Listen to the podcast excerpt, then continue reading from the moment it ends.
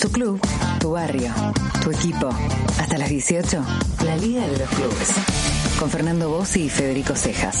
La Liga de los Clubes. Comunicando sentimiento amateur.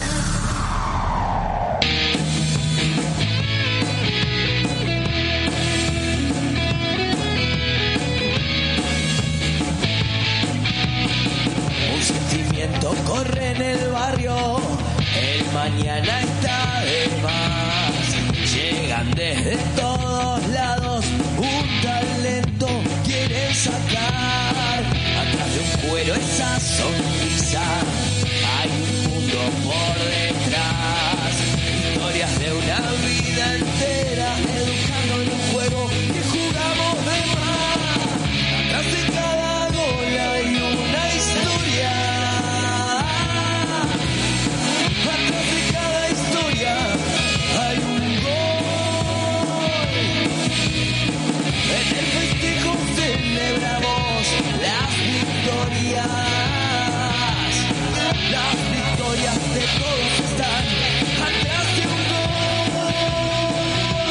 ¿Qué tal? Tengan ustedes muy, pero muy buenas tardes. Damos comienzo a una nueva emisión de la Liga de los Clubes, programa número 57, hoy aquí en el aire de Radio Provincia, en el AM, en el 1270, en nuestra casa.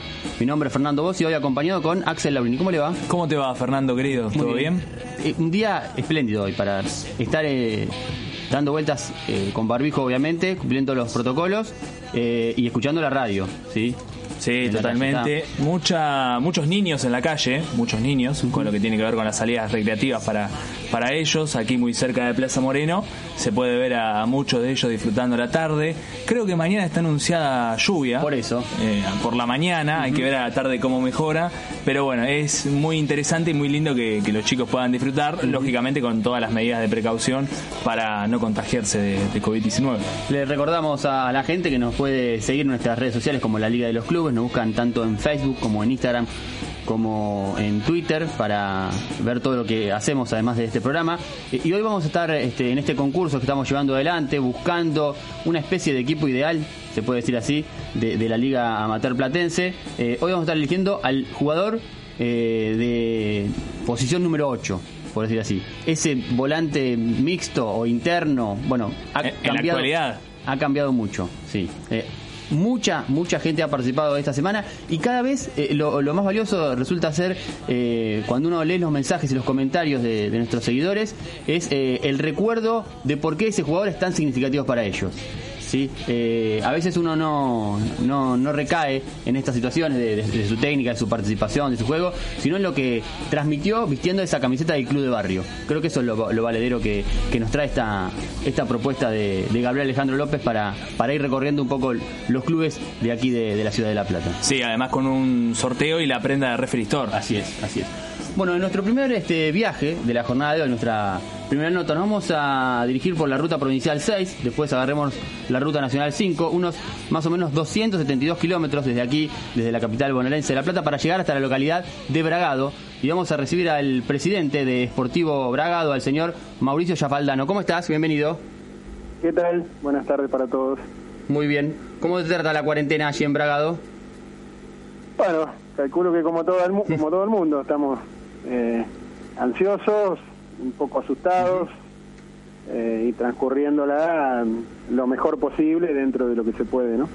Eh, antes de profundizar con vos, te invitamos a, a compartir el testimonio de un colega, de Nicolás Finielo, colega de allí de la localidad de Bragado, que nos pintaba de esta manera el panorama de la, de la localidad justamente. Eh, En estos últimos días aparecieron algunos casos más, creo que hay ocho casos eh, hoy, digamos, activos. Después, bueno, creo que llegamos, habíamos tenido 26, todos se recuperaron bien, por suerte acá, dentro de todo, eh, todos han sido leves, viste, eh, ninguno ha requerido una internación en terapia intensiva, además muchos han hecho el seguimiento en su casa. O sea, a ver, dentro de todo, por ser una ciudad que estamos a 200 kilómetros del foco infeccioso que es Buenos Aires, estamos la, estamos llevando bien, la estamos llevando bien. Ahora, bueno, saltó un caso en un frigorífico y bueno, ahí hubo algunos contagios, esos contagios, bueno, por ahí se multiplicaron un poco, viste, por algún contacto directo, bueno, tenemos ocho contagios a la, a la fecha. Eh, así que, qué sé yo, viste, yo creo que dentro de todo venimos más o menos bien, viste, la venimos zafando acá. Eh, el lunes habían anunciado la fase 5. La realidad también es que, a ver, ya no hay más margen como para seguir eh, agregando restricciones, porque bueno, el panorama está medio complicado y, bueno, hay que, yo creo que hay que ponerle el hombro en lo que venga. Con respecto al tema del fútbol y de las actividades deportivas, bueno, acá están habilitadas las actividades eh, deportivas individuales del aire libre, tenis, pádel, fútbol. Eh, ya eh, algunos clubes han empezado también a hacer algunos entrenamientos con grupos de 10 personas, viste, con todos los protocolos.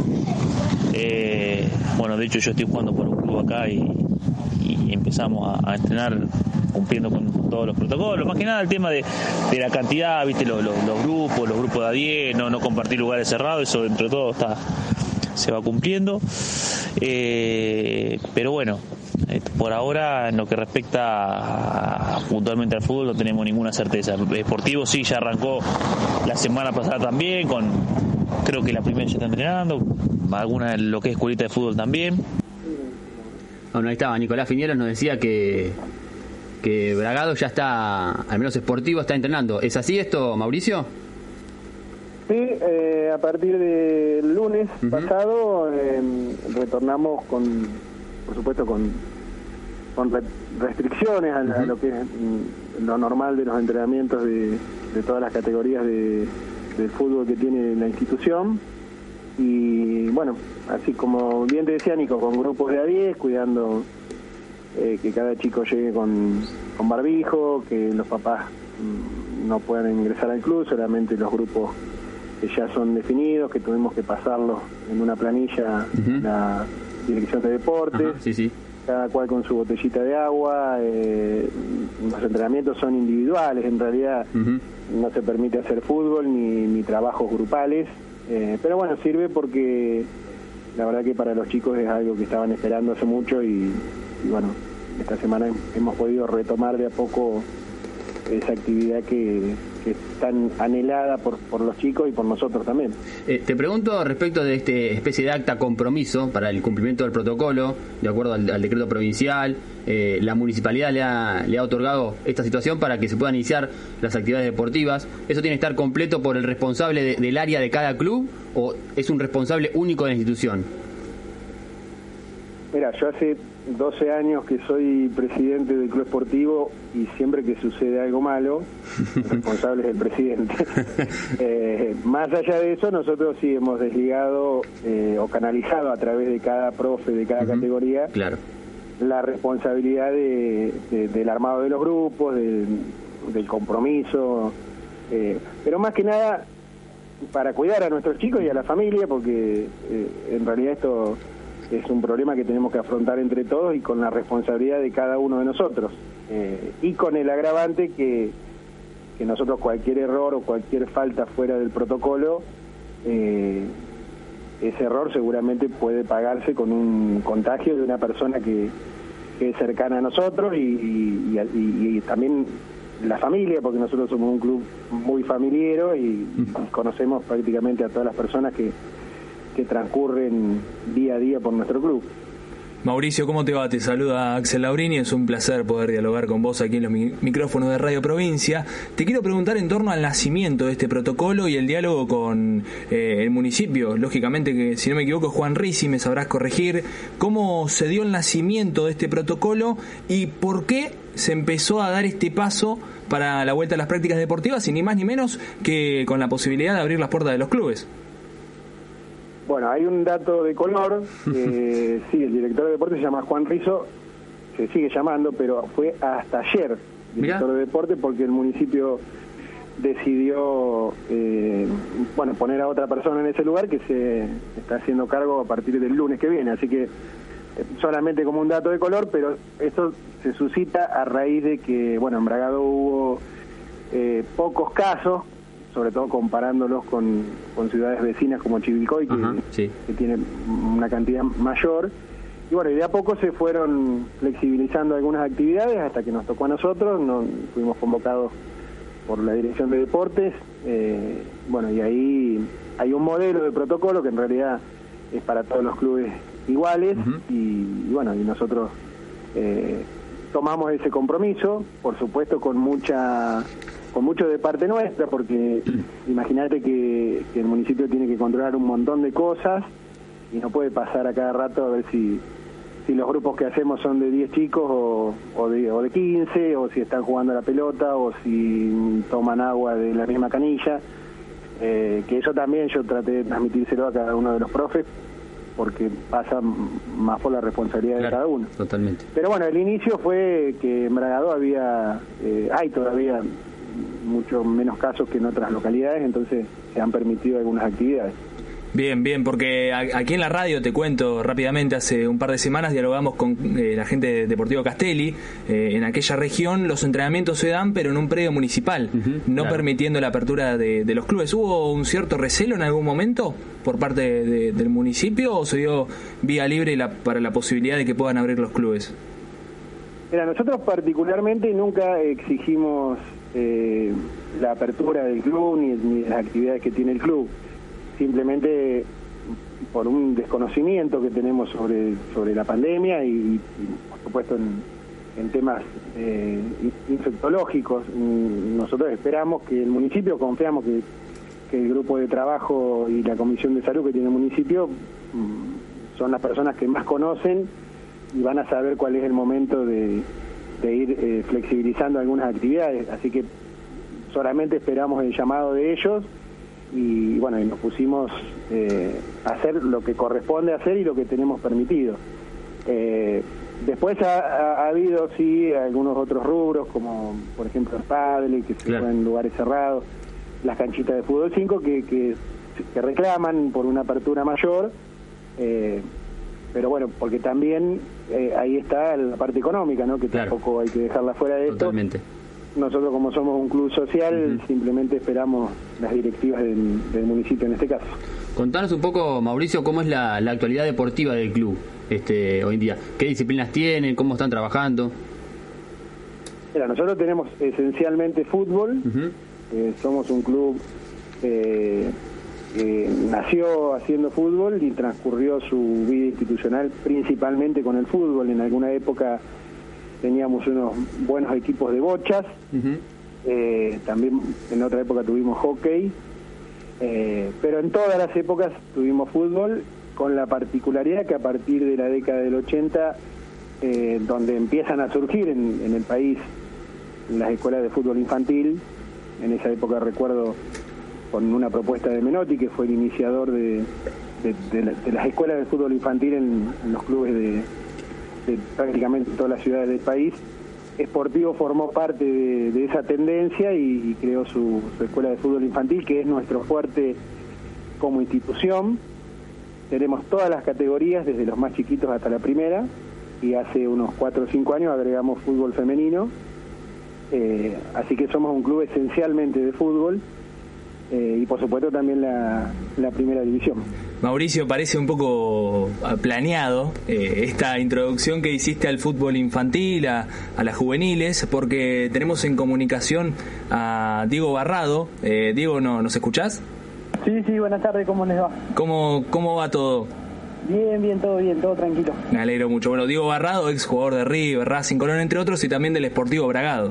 Así que le quiero preguntar a, Diego, eh, primero, ¿qué, qué recuerda eh, en torno al, fútbol infantil, a sus inicios eh, en el Sportivo Bragado? sí, todo, todo, se recuerda todo. de cuando arrancamos, yo por ahí a los siete años fui a Sportivo con, con toda la banda de que veníamos de otros clubes, que con Palito Peralta, que fue a dirigir a Sportivo, nos llevó a todo para allá. Y bueno, eh, fueron muchas vivencias, muchos años ahí, pasándola bien, haciendo amigos y lo más importante, lo que más se recuerda, que hoy cuando hablo con algún chico siempre le digo, es que más allá de los resultados que uno busca, que cuando es chico quiere siempre ganar, eh, hoy cuando uno es grande lo que se acuerda de, ese tiempo es la vivencia, los viajes que hacíamos por ahí a jugar a otras ciudades, eh, y prácticamente de algún campeonato tuvimos la suerte de ganar, pero no no no me acuerdo de eso, me acuerdo más de lo que se vivía eh, en los viajes, que por ahí antes no teníamos colectivo, viajábamos en un rastrojero del Chon Romero, que por ahí más sabe quién es y, enseguida les va a contar quién es, pero bueno, íbamos como podíamos y la pasábamos muy bien. ¿Cómo, cómo era eso del, rastrojero? en el ratrojero de, del Chon, el Chon Romero, el papá de un amigo de, de Macanaki, tenían todo sobrenombre ahí. Y, y bueno, era el masajista nuestro también. Eh, era un papá de, más de, lo, de nosotros y nos llevaban para todos lados. Eh, Mauricio, ¿qué te produce escuchar a, a Diego, un chico formado en el club, que después fue eh, exitoso futbolista, que, que lo recuerde con este con esta templanza, con este cariño a, a su paso por el club y que lo exprese de esta manera? Bueno, primero me produce una, una gran emoción, una satisfacción. El club tiene la idiosincrasia que, que acaba de describir Diego. Eh, es decir, yo también transcurrí mi, mi infancia en el fútbol infantil y tengo pocos recuerdos de, de logros deportivos y tengo muchos amigos que me ha dejado la práctica del fútbol, así que eh, bueno, y el Chon Romero, que él lo nombra, eh, también fue masajista de la primera y nos ha masajeado varias veces, porque también en el club pasa que muchas de las personas que están al frente de alguna categoría de fútbol eh, son papás que, que les gusta el fútbol y que, y que terminan siendo técnicos o terminan siendo ayudantes de campo o terminan siendo planilleros, y en este caso de Chon, eh, masajistas. Eh, pero bueno, es, es más o menos como siempre se ha manejado el club y hasta el día de hoy pasa lo mismo. Nosotros tenemos en realidad algunos profes que son profes recibidos, sobre todo en las categorías menores, y después el resto son papás entusiastas con, con algún conocimiento práctico en el fútbol, que, que hacen las veces de técnico y que lo hacen muy bien. Eh, seguramente Diego va, va a recordar a Daniel Torres, que es un, técnico que ha manejado eh, el fútbol infantil durante muchos años, que falleció hace unos años en un accidente, una persona muy querida para nosotros, y que como me ha tocado decir alguna vez en algún aniversario de- de su fallecimiento, eh, seguramente no, no ha formado cantidad de jugadores para que jueguen en primera, pero realmente sí ha formado grupos de grandes amigos que hasta, hasta el día de hoy se siguen juntando o se siguen queriendo cada vez que se encuentran. Eh, Diego, re- ¿recordás a, a Daniel? Sí, sí, sí, el negro, un fenómeno. Negro Torre, eh, muy querido por todos nosotros, eh, respetado también. eh, también Pedro Troyano, eh, Carlos Ríos, eh, tuve, tuve muchos eh, buenos técnicos y, y excelentes personas, que es lo que más se rescata. Como decía también ahí Mauricio, que por ahí hoy eh, fue cambiando todo, eh, se pide más profesionalismo, por ahí, como él decía, que también hay algunos profes con títulos, eh, por ahí antes se veía un poco menos, pero lo más importante es que la gana de involucrarse de los padres tiene que seguir. Eh, y como, como la vida te va llevando a, profe- a profesionalizarte, capaz que por ahí van a aparecer muchos padres que son profes y que van a aportar al club y eso es mejor todavía. Pero lo importante es eso, que siga, que siga esa esencia de, de colaborar, eh, de que todos tratemos de que nuestro- a nuestros hijos estén en el mejor lugar, porque bueno, eh, el fútbol es algo hermoso, eh, es una es una práctica para la vida. Yo digo siempre que el jugador de fútbol es muy lindo el deporte porque aparte va practicando lo que es la vida, porque hoy se habla mucho de que bueno, con esto de la pandemia que, hay que estar eh, unidos, eh, que tenemos que tirar todo para el mismo lado y eso uno que juega al fútbol y que, que está en cualquier vestuario lo escucha. Tenemos que estar juntos, hay que estar unidos, eh, todos juntos vamos a salir adelante. Bueno, entonces es algo que se refleja hoy en la vida y bueno, y a nosotros que tuvimos la suerte de pasar por Sportivo, eso ya lo, vivimos. Eh, ¿Cómo es tu, tu vínculo hoy con, con el club? Además de estos recuerdos, de estas eh, enseñanzas que te dejó en tu, en tu formación, ¿cómo es hoy tu, tu vínculo con la institución? Sí, por ahí yo hoy estoy un poco alejado porque ya hace varios años que no, que no vivo en Bragado. Eh, Claro. Estoy viviendo en Navarro, provincia de Buenos Aires, a, a 100 kilómetros acá de capital y a 150 kilómetros de Bragado. Eh, mi familia ya está, está viviendo toda acá y entonces cuando voy eh, no voy muy seguido a Bragado. Eh, Ahora que me retiré pensé que iba a ir un poco más seguido, pero tampoco me, eh, se me hace medio medio difícil ir por el trabajo y eso, así que pero cuando voy siempre lo recuerdo o cuando me piden alguna colaboración de, de algún mensaje o algo de eso, lo, estoy a- a la- dispuesto a que a mandarlo. Eh, hablabas de, de- de tu retiro y se produjo también jugando en el fútbol amateur de alguna manera, ¿verdad? Sí, sí, sí. Yo lo tomo más que nada. Me retiré en- cuando estaba jugando en Juventud Unida de Gualeguaychú. Nacional B. eh, y después ya como que acá, cuando vine a jugar a, a Navarro, al fútbol amateur, lo tomé como, como un entretenimiento más que nada. Eh, y bueno, eh, el último partido que, que dije que me retiraba, era más que nada también para decirle a los chicos que bueno, que ya me, me tenían cortito en mi casa y no me dejan ir tan seguido los domingos, así que iba a tomar un poquito de distancia, pero creo que uno nunca se retira del fútbol amateur, siempre lo- Claro. lo va a tener adentro y, y en cualquier lugar eh, donde pueda va a jugar. ¿Hay chances de que ahora Mauricio te haga una invitación y cuando se restablezca el fútbol te pongas la, la casaca de Bragado? Y no, no me dijo nunca todavía. Ah, bueno, ahí está Mauricio. No me invitó nunca. Te dejamos se el ha pie. puesto se ha puesto mentiroso de grande digo porque eh, sí sí lo, lo hemos invitado eh, sí a que sea parte por supuesto sin sin la responsabilidad de, de otros momentos de su carrera y bueno él sabe que tiene las puertas abiertas como yo le digo para jugar todo el año para jugar un partido o para jugar unos minutos pero eh, bueno acá a toda la gente de Sportivo nos gustaría verlo por lo menos un ratito con, con la camiseta de Sportivo, porque también sabemos que si es un ratito, seguramente como él siempre vive el fútbol de una manera tan apasionada, si juega un ratito, va a jugar todo el año, así que siempre tenemos esa esperanza. Pero bueno, es una decisión que, que él creo tomó de retirarse, nosotros no nunca hemos insistido más allá de alguna charla por telefónica con él, eh, y bueno, respetamos por supuesto la decisión y si no es jugando, seguramente mirando algún partido, eh, tomando mate de la tribuna, eh, también para nosotros es importante que él esté presente. Te, pregunto por, por la figura de, Diego, Mauricio. Este, uno lo nota hablar con tanta templanza, con tanto cariño hacia el club. ¿Se lo toma como referencia para mostrar esto a, a los chicos que soy, son hoy formados por Sportivo? Mira, yo siempre lo cargo a Diego, el, el ídolo del club es Norberto, su hermano, porque en realidad el que llegó Ah. a ser campeón con la primera y, y- y fue un jugador muy importante.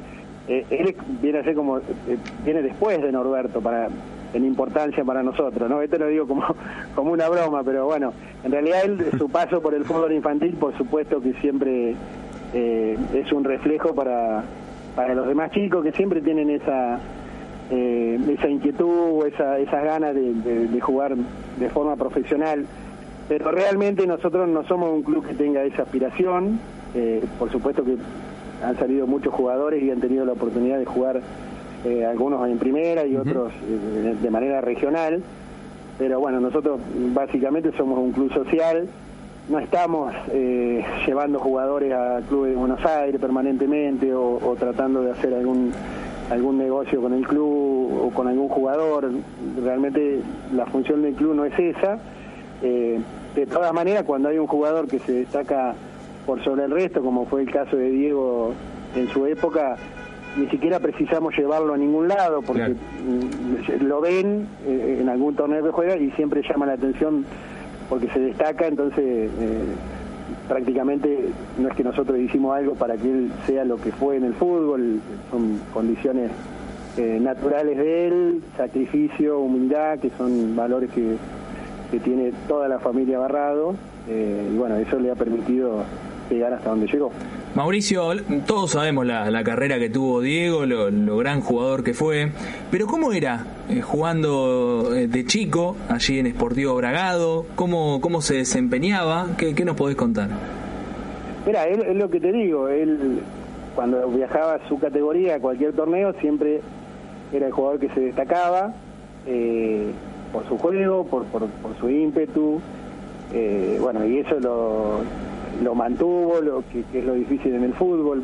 Muchas veces uno ve chicos que tienen condiciones y, y cuando van transcurriendo los años eh, se van emparejando muchas veces para abajo. Él pudo mantener siempre ese nivel y siempre lo que destaco es eh, bueno esta cordialidad que él tiene siempre eh, y esa humildad que muestra en, en cada uno de sus actos que, que, bueno que lo hace ser la gran persona que es más allá del, del excelente jugador que, que fue. Y me acuerdo que una vez lo visité en una pensión en Vélez eh, cuando él estaba haciendo una prueba y vivía abajo de una tribuna en un lugarcito muy chiquito con una cama y se estaba haciendo de noche y yo me fui y él quedó solo y era muy joven y siempre recuerdo eso como una muestra de, de templanza y sacrificio porque era, era una situación difícil para un, un nene que, que en ese momento lo era y bueno eso también es, es parte de,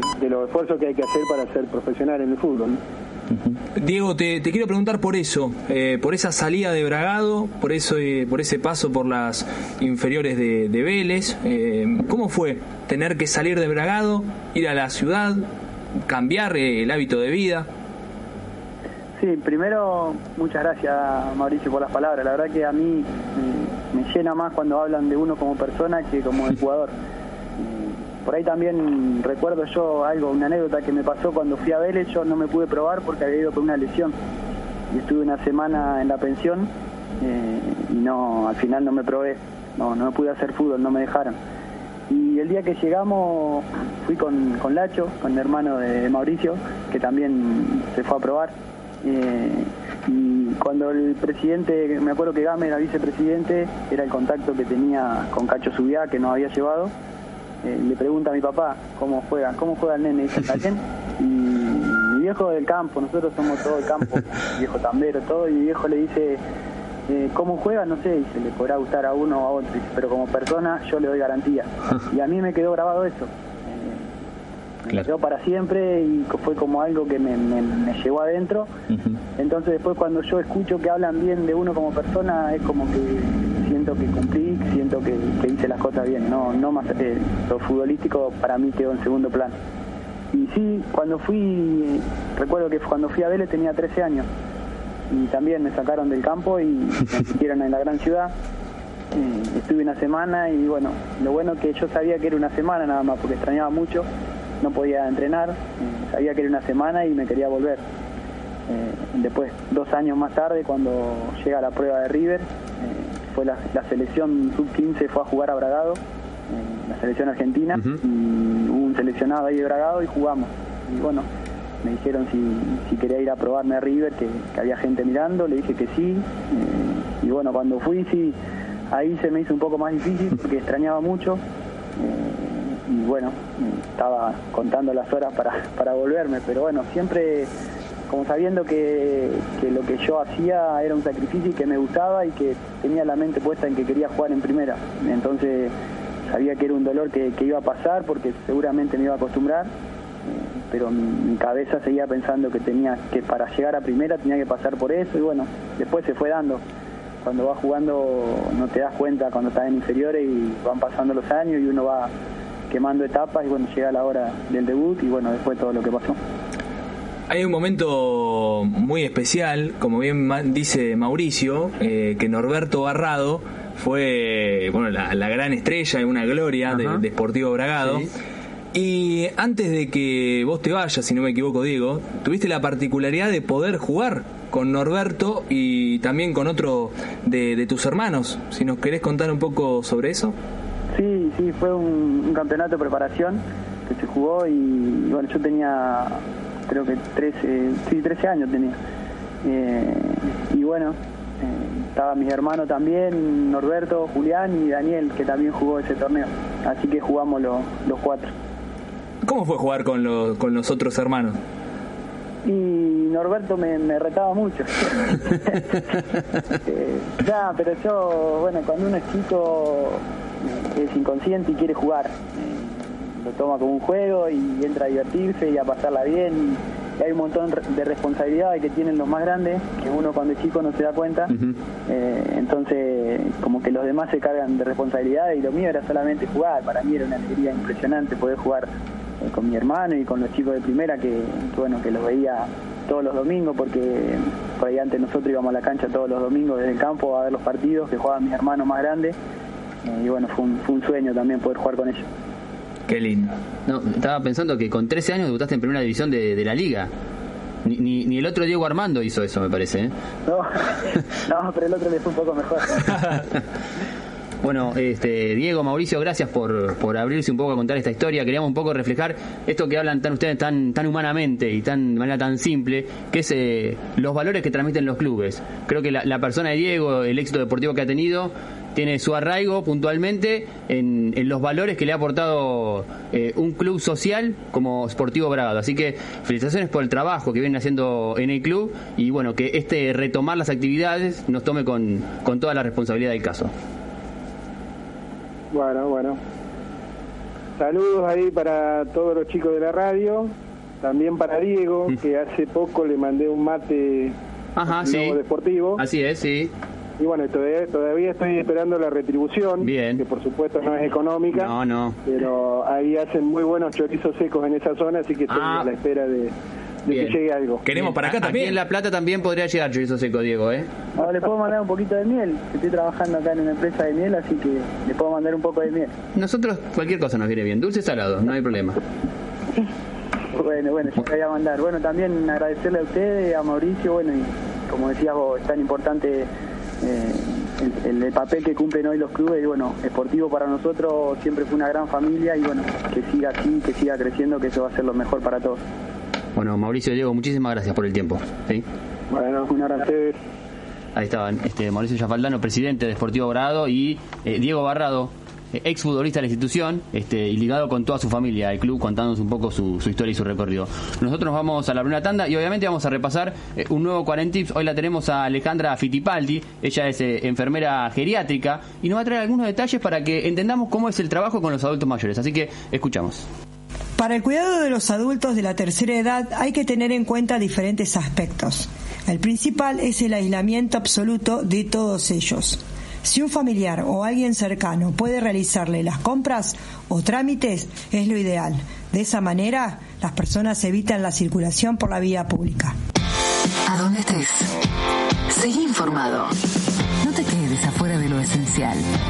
Informa Provincia. Informa Provincia. La radio. Siempre buscamos que el banco esté más cerca tuyo.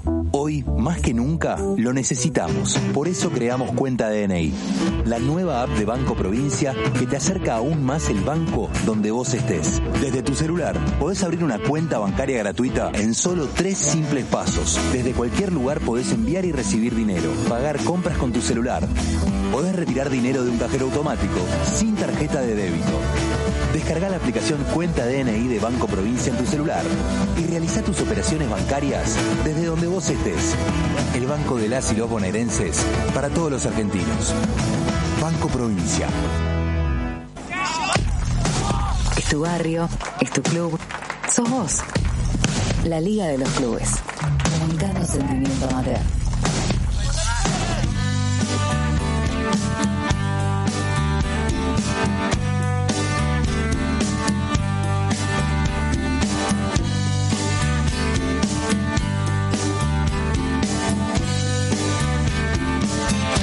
Empezamos de golpe, nos saboreamos de prepo, como salidos de un cuento de amor. Vos venías de un viaje de mochilas cansadas, yo pateaba veranos Guido Sarache en la operación hoy de la Liga de los Clubes, le agradecemos por su trabajo. Nosotros recordamos que en un ratito vamos a estar haciendo la elección ¿sí? del ganador de la prenda de Referee Stores, que tiene que ver con este concurso que elegimos al jugador número 8. ¿sí? Eh, participó muchísima gente, ¿sí? y hubo una pelea, pero casi que Cabeza a cabeza. a cabeza. cabeza. Dicen, dicen que el ganador Sí. lo hizo por un hocico. Así de parejo fue fue la, la elección de hoy. Nosotros en, eh, nuestro nota de ahora vamos a irnos aquí cerquita, eh, para nosotros aquí en la ciudad de La Plata, para los que no son- conocen, saliendo de la Plaza Moreno donde estamos nosotros, podemos agarrar la diagonal eh, 73, ¿sí? irnos hasta Plaza, Ro- a Plaza Rocha, bien digo, de, de ahí tomar 7 al fondo, diríamos, a lo que es Barrio Aeropuerto, para encontrarnos con el Centro Recreativo Infantil Barrio eh, Aeropuerto, eh, y vamos a conversar con Facundo Rosenberg. con Facundo Rosenberg, que es uno de los encargados de la olla popular que realizan ahí en Criba y que esta semana tuvo un hecho inédito que fue cumplir 100 ollas durante este periodo de cuarentena. Así que, Histórico. Facundo, ¿cómo estás? Bienvenido. Hola, ¿cómo están todos ahí? Saludos ahí a la mesa. Muy bien. ¿Cómo es esto de cumplir 100 ollas populares en tiempo de pandemia? Y cuando se empezó, quizá era algo que no pensábamos alcanzar, una por, por los tiempos, que uno no sabía cuánto iba a durar esto de la pandemia, y otra, otras, otras, otros factores, es a veces si contás con recursos para poder hacerlo o no, bueno, son varios factores. Y bueno, eh, gracias a Dios llegamos bueno a las 100 ollas, que bueno, para nosotros no es un festejo, pero internamente es, un orgullo y nada, y poder hacerlo por la gente muchísimo más. Sí, y, además entendiendo un poco la funcionalidad del club. Digamos, este, recién hablábamos en función de Bravo de la formación de los chicos, pero ustedes en la contención de, de la gente del barrio, de las necesidades que hay ahí, digo, eh, eh, hay que poner un poco la espalda y también este, bancar la situación con, con esta situación, ¿verdad? Sí, sí, sí, es el objetivo principal. Para eso se hizo, se hizo la olla.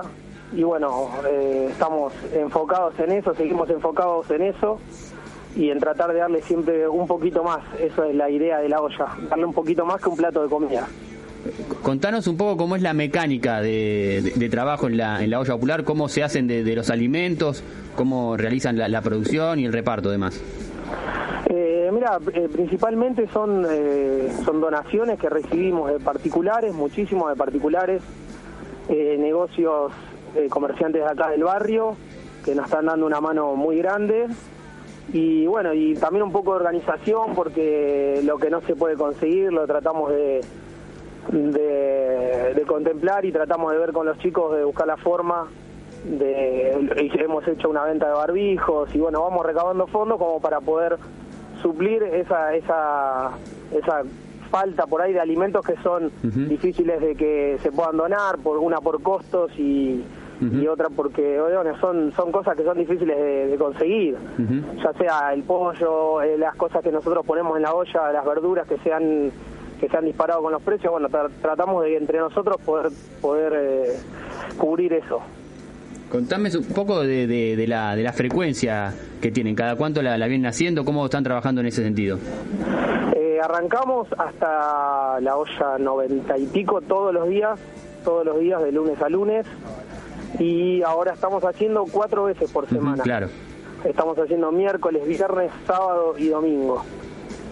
Bien, bien. Facundo, ¿cómo te va? Te saluda Axel Laurini. Te quiero preguntar en torno a las donaciones, porque hablabas de las complicaciones que tenían para poder eh, tener algunos productos, caso el pollo. ¿Cómo están trabajando con esta cuestión? ¿Quién los ayuda? Eh, contanos un poco. Hola Axel, ¿cómo estás? Eh, mira, ya te digo, eh, eh, comerciantes que nos dan una mano, algunas empresas que también nos dan una mano. Y, mm, bueno, hemos recibido poca ayuda estatal, pero bueno, eh, tratamos entre los chicos de ir lo que no que no se puede conseguir, como te decía, suplirlo nosotros, ¿no? Muchas veces de nuestro bolsillo, de colectas o de la solidaridad de, de vecinos y así vamos vamos cubriendo todas las necesidades. El hecho es, es histórico, la verdad que, hacer 100 ollas populares eh, me imagino que, les debe despertar mucha emoción. ¿Cuántas personas están eh, trabajando desde Criba eh, aproximadamente para poder llevar esto a cabo? Eso es un grupo grande, la verdad que es un grupo hermoso que se formó. Muchos eh, muchos de los integrantes, la gran mayoría son del senior, del senior del club.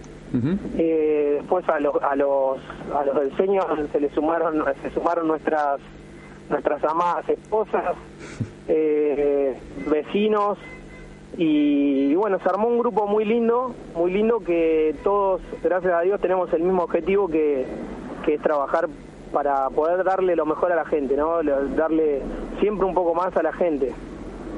Sabemos que a lo largo de, de este, de este tiempo que viene realizando ollas, en dos oportunidades, la gente del, del CECIM, de los veteranos y caídos de Malvinas, eh, ha realizado donaciones a diferentes clubes, a, a Villalens también, que hace una olla popular. Le mandamos un saludo también a, a Joel Paz, que está trabajando en ese sentido. ¿Ustedes también han recibido este, de parte de CECIM donaciones?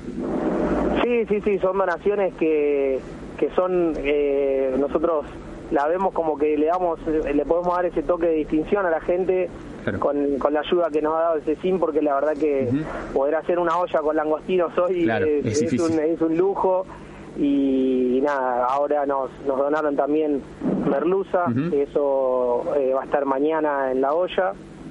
Este, así que sí, es una donación muy importante y también valoramos muchísimo, muchísimo el trabajo que hacen ellos internamente porque tiene varios objetivos y también el, el, eh, incentivar el consumo ¿no? de, de pescado. Así que eh, eterna, eternamente agradecidos con ellos porque las donaciones son son muy importantes, sí. Y, y, Las apar- cosas que decimos. y aparte lo que decías es, es fundamental, poder darle variabilidad a esa oferta que, que tienen desde el club. Digo, eh, que la olla popular no sea repetitiva, sino que también pueda tener este una variación en cuanto a los nutrientes que, que ofrece, ¿verdad? Sí, sí, sí. Nosotros eh, con los chicos también en la olla nos pusimos también como ese objetivo, ¿no? De tratar de, de, de hacerlo como si fuéramos a comer nosotros, ¿no? Eh, bueno. y, y tratamos de, de meter esa variedad de menú, de, de ir tratando de, de organizarlo, poder poder dar de diferentes eh, diferentes sabores a la gente. Claro. Así que lo hemos lo hemos hecho así y gracias a Dios lo podemos lo podemos cumplir porque hemos dado eh, variado los menús. Así que sí, eso es eh, hermoso también poder poder dar un poquito más, como te decía, un poquito más para para la gente. Facu, hablaste de, de la necesidad que tenía la, la gente de- del lugar para, para que esto se lleve a cabo y, y la, la decisión de, de impulsar estas ollas populares. Contanos cuánta gente se acerca aproximadamente eh, a, a a buscar, eh, lógicamente, la, la vianda. Eh, nosotros tenemos eh, más o menos aproximado entre 200 y 300 porciones por, por olla que hacemos, ¿no? Eh, puede ir variando, a veces un poco menos, a veces un poco más, pero bueno, ese es un número importante. Eh, la necesidad, obviamente, estamos en un barrio y por lo general las ollas están en barrios donde hay muchas falencias, donde hay muchas necesidades y bueno, eh, nuestra realidad es, es esa, eh, 200, 300 porciones diarias. Eh, imagino que, que charlan con, con las familias que se van acercando. Eh, ¿qué, qué les cuentan? ¿Cómo, cómo están viviendo eh, este, este momento?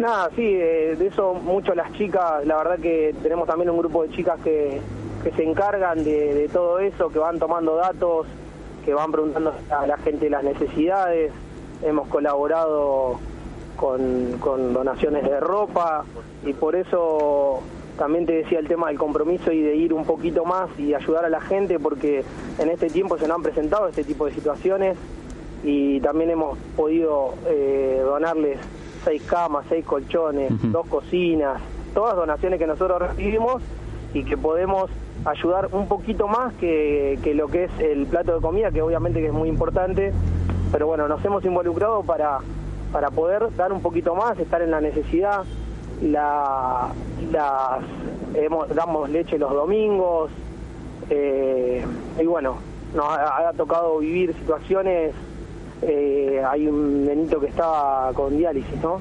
Que se está haciendo diálisis y pudimos conseguir la bolsita, una- unas 200 bolsitas para, para esa persona. Entonces, bueno, tratamos de involucrarnos un poquito más de lo que es eso, de la olla en sí, y poder ayudar un poco más. La verdad que lo hacemos con mucha satisfacción.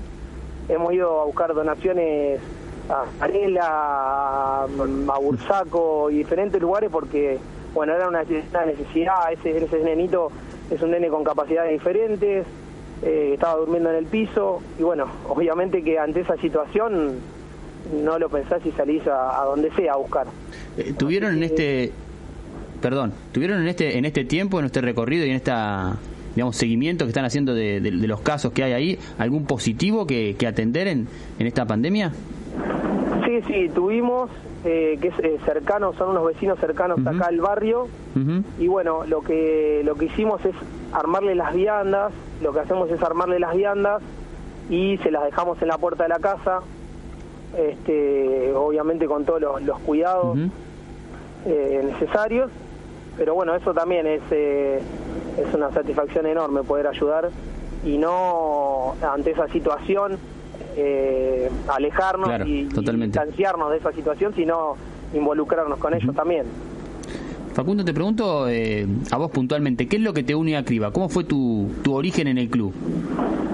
Eh, el mío, el personal, es de correr una pelota desde los 4 o 5 años en, el, en el club, así que te imaginarás que, mis sentimientos son, son muy importantes por el club.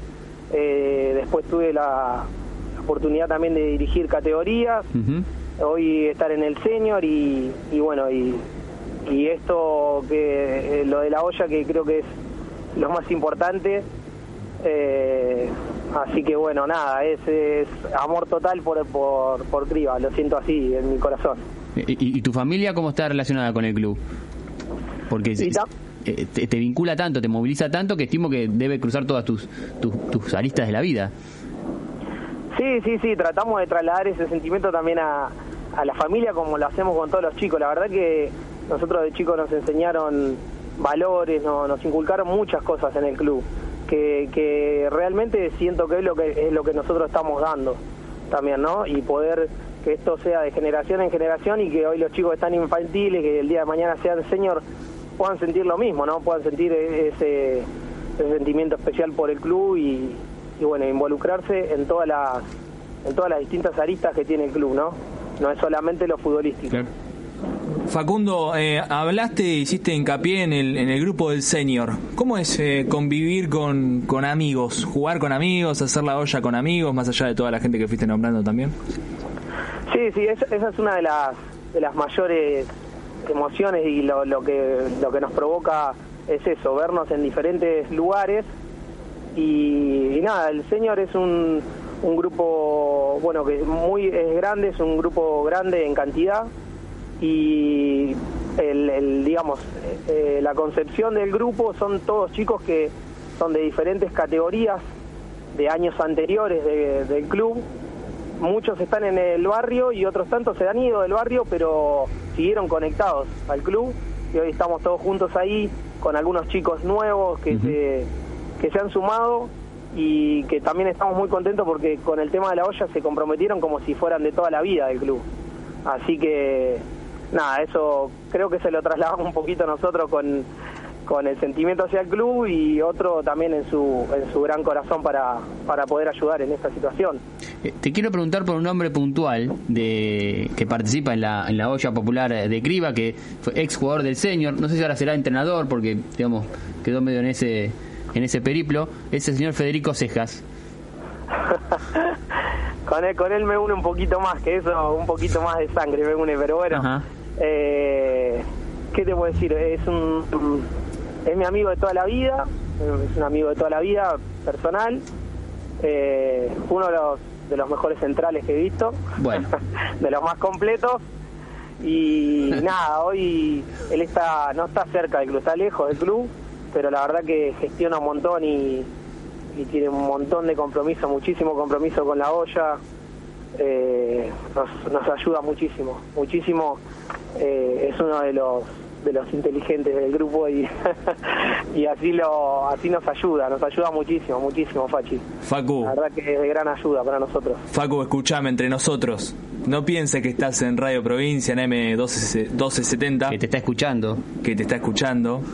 ¿Es mejor jugador o mejor persona? Eh, es mejor persona, es mejor persona. Es mejor persona, aparte nada, me, me une un poquito más. Yo soy el padrino de su hija, así que no puedo hablar más. Imagínate, me ponen un compromiso. así que nada, es, es una gran persona, es una gran persona.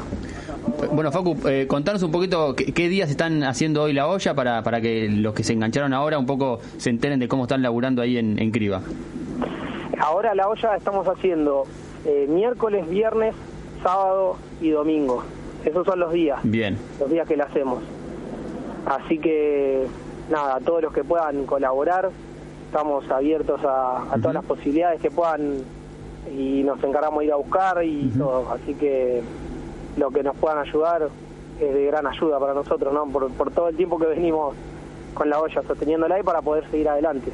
Hablaste, Facu, de, de las falencias, de, de distintas carencias que, que sufren las familias de, de la zona de Barrio Aeropuerto, en las cercanías del club. ¿Cómo, cómo es en lo personal y, y en lo emotivo para vos tener que eh, hacer la olla popular, charlar con, con, estas familias, eh, tener que conseguir colchones, eh, ropa, distintas donaciones, para poder seguir ayudando a todas las familias que más allá de lo bueno que hacen con las ollas, también tienen que aportar desde otro lugar porque carencias son muchas. Sí, sí, sí, como te decía, es un barrio humilde, entonces las carencias se multiplican, sobre todo en esta, esta situación.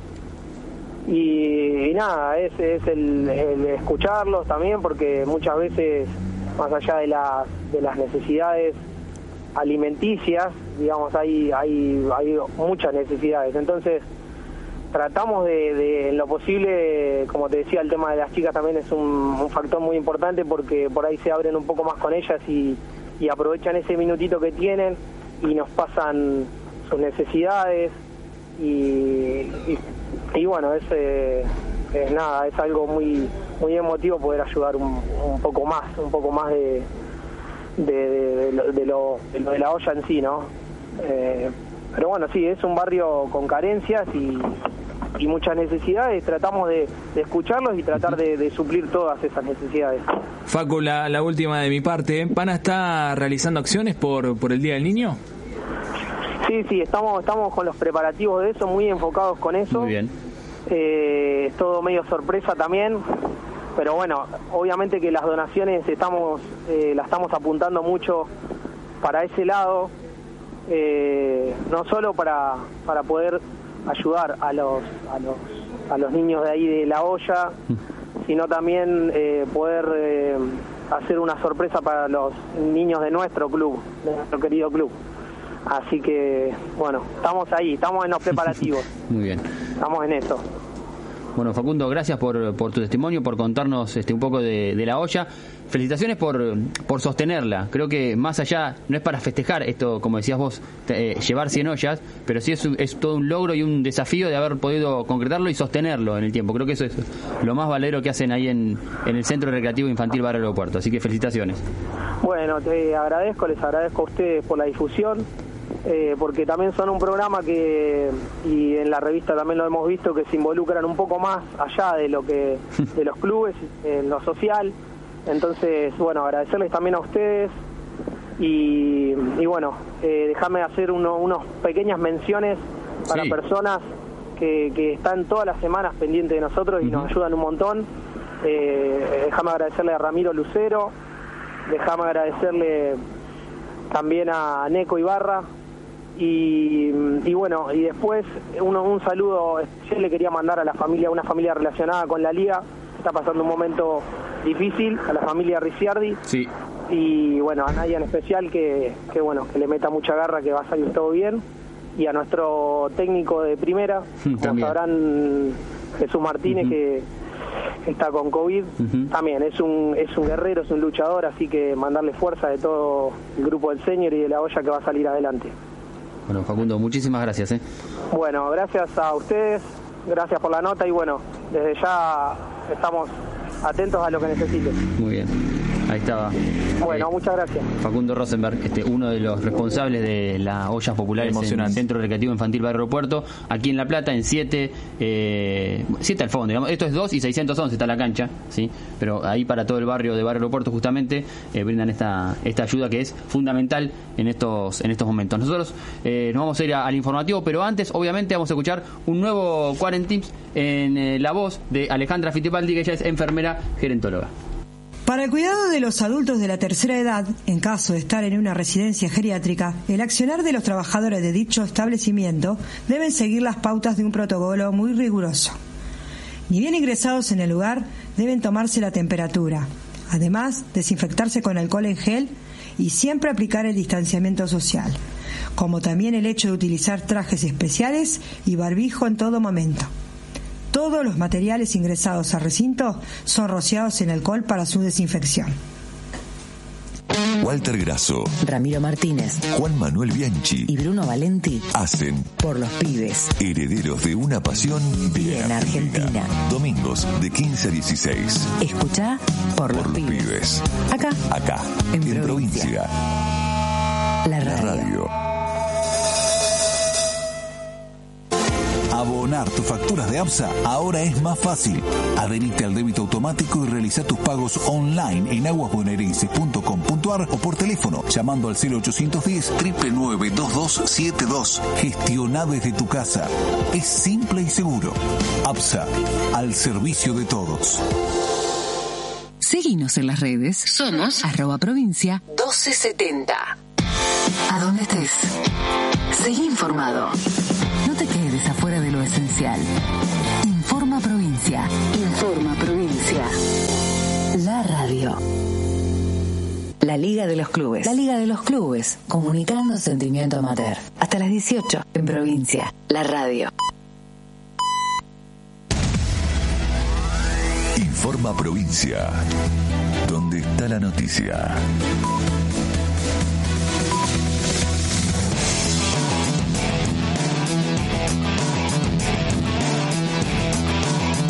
El cielo se encuentra algo nublado en la capital de la provincia de Buenos Aires. Actual temperatura 16 grados 5 décimas, humedad 72%. Agustín Rossi consideró que la reforma judicial es necesaria y entendible. El ministro de Defensa dijo que desde la recuperación de la democracia todos los sectores de la sociedad fueron interpelados. El funcionario recordó que todos han pasado por eso los políticos, los empresarios, los militares y hasta los periodistas, con excepción del Poder Judicial.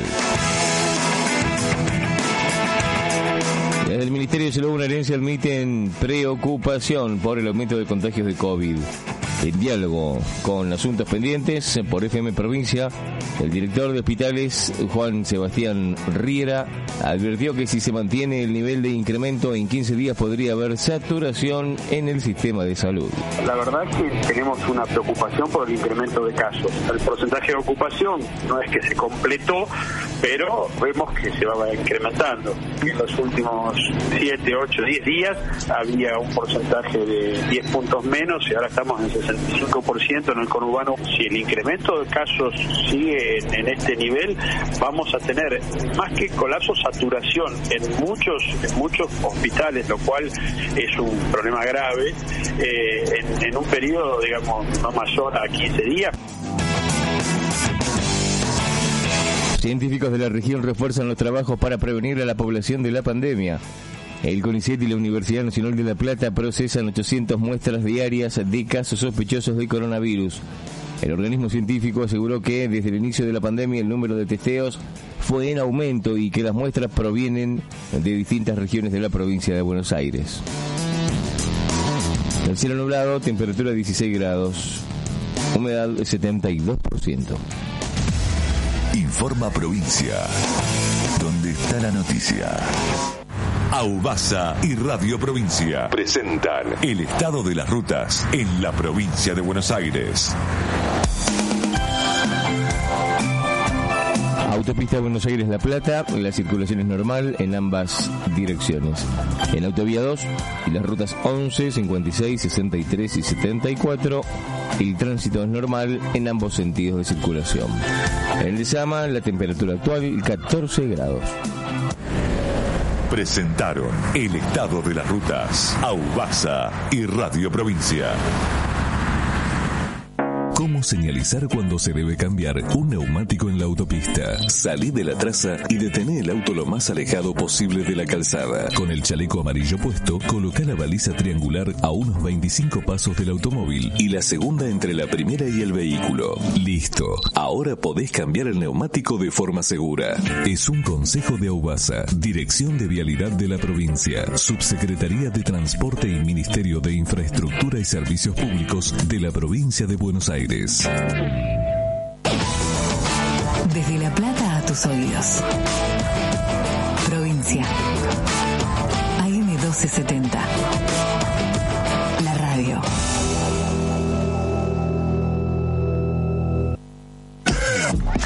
El club, el barrio, el pueblo, la familia.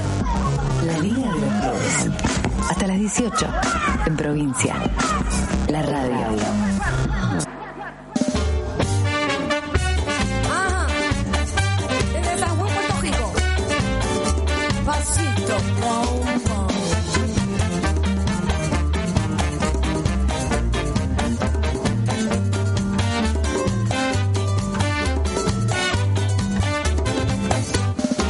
Tienes la esencia que me domina. Cuando me miras, me ¿Tiene la esencia usted que lo domina, Cejas? No, a mí me domina mi mujer nada más. Ah, bien, bien, bueno. Está bien que saquemos los trapitos. al Volvió el Bocha Ponce. ¡Qué jugador el Bocha! ¿Cómo anda Bocha, querido? ¿Todo bien? Nivel. Nos, ex- nos extrañaba, me parece. Sí, por eso creo que por eso vino, sí. Falta que vuelva a mi y ya estamos todos. Sí, no se le ve la bocha por el por el gorro. Ah, por el frío, y sí, por el Claro. frío. Y le entra Ah, mucho frío por todos lados. Ahí no crece, ahí no crece más, así que ya está. No. Qué linda que es la hija, ¿eh? Qué linda que es la hija del. Bocha. ¿Cómo anda usted bien? Muy bien, muy bien. Porque no me presentó, o sea, No, aparecía acá al aire presentó. una incorrección que, suele- que no suele cometerse. Ya lo presentó su amigo en el bloque anterior. Ah, es verdad, es verdad, mi amigo Facu Rosenberg, padrino de Guadalupe. Eh, ¿Vamos a hacer el sorteo en vivo en unos minutos En o unos no? minutos, por supuesto. Bueno, y ahora vamos a escuchar eh, la columna de nuestro amigo guía espiritual, nuestro líder, el enorme Colorado Gabriel Alejandro López, que nos va a contar la historia de un, un equipo que tuvo una, una breve temporada en, en la primera división del fútbol argentino y que el Colo sabe relatar como, como, como solo él puede hacer, solo él le puede poner esa, esa mística y ese sentimiento al homenaje que va a hacer a Puerto Comercial, un club de Ingeniero White a 10 minutos de, a 10 kilómetros de Bahía Blanca, en 1974 cumplió, eh, cumplió el sueño de muchos clubes de poder jugar en la primera división y hoy Primero de agosto está cumpliendo 105 años de historia, así que lo escuchamos al colo. Rápido de La Plata a Buenos Aires. El colo Gabriel López nos lleva al tren de la emoción para acercarnos las historias que vinculan a los pueblos de los partidos del interior de la provincia con la capital bonaerense. Subite a disfrutar del viaje.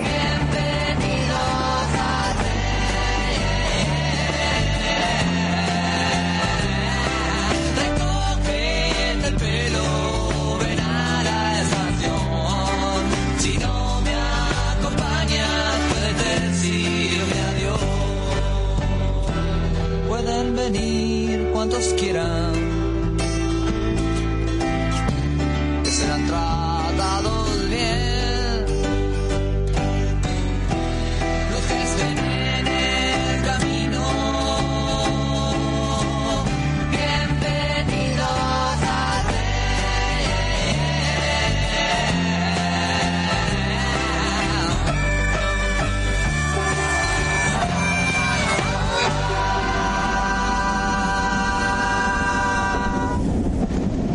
Llegar de Bahía Blanca hasta la metrópoli, a la Buenos Aires, reina del Plata, sea cual sea la disciplina, hay que ser muy bueno, porque no cualquiera llega.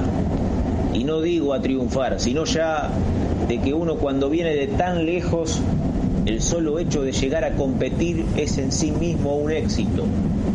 Lo dijo León Gieco cuando le preguntaron al cantante cuál había sido el éxito para él y respondió, bajar de un ómnibus y ver que en la calle un cartel decía Avenida Corrientes. Eso era el éxito. Venga maestro, suba este ferrocarril que viene del sur, desde Bahía Blanca.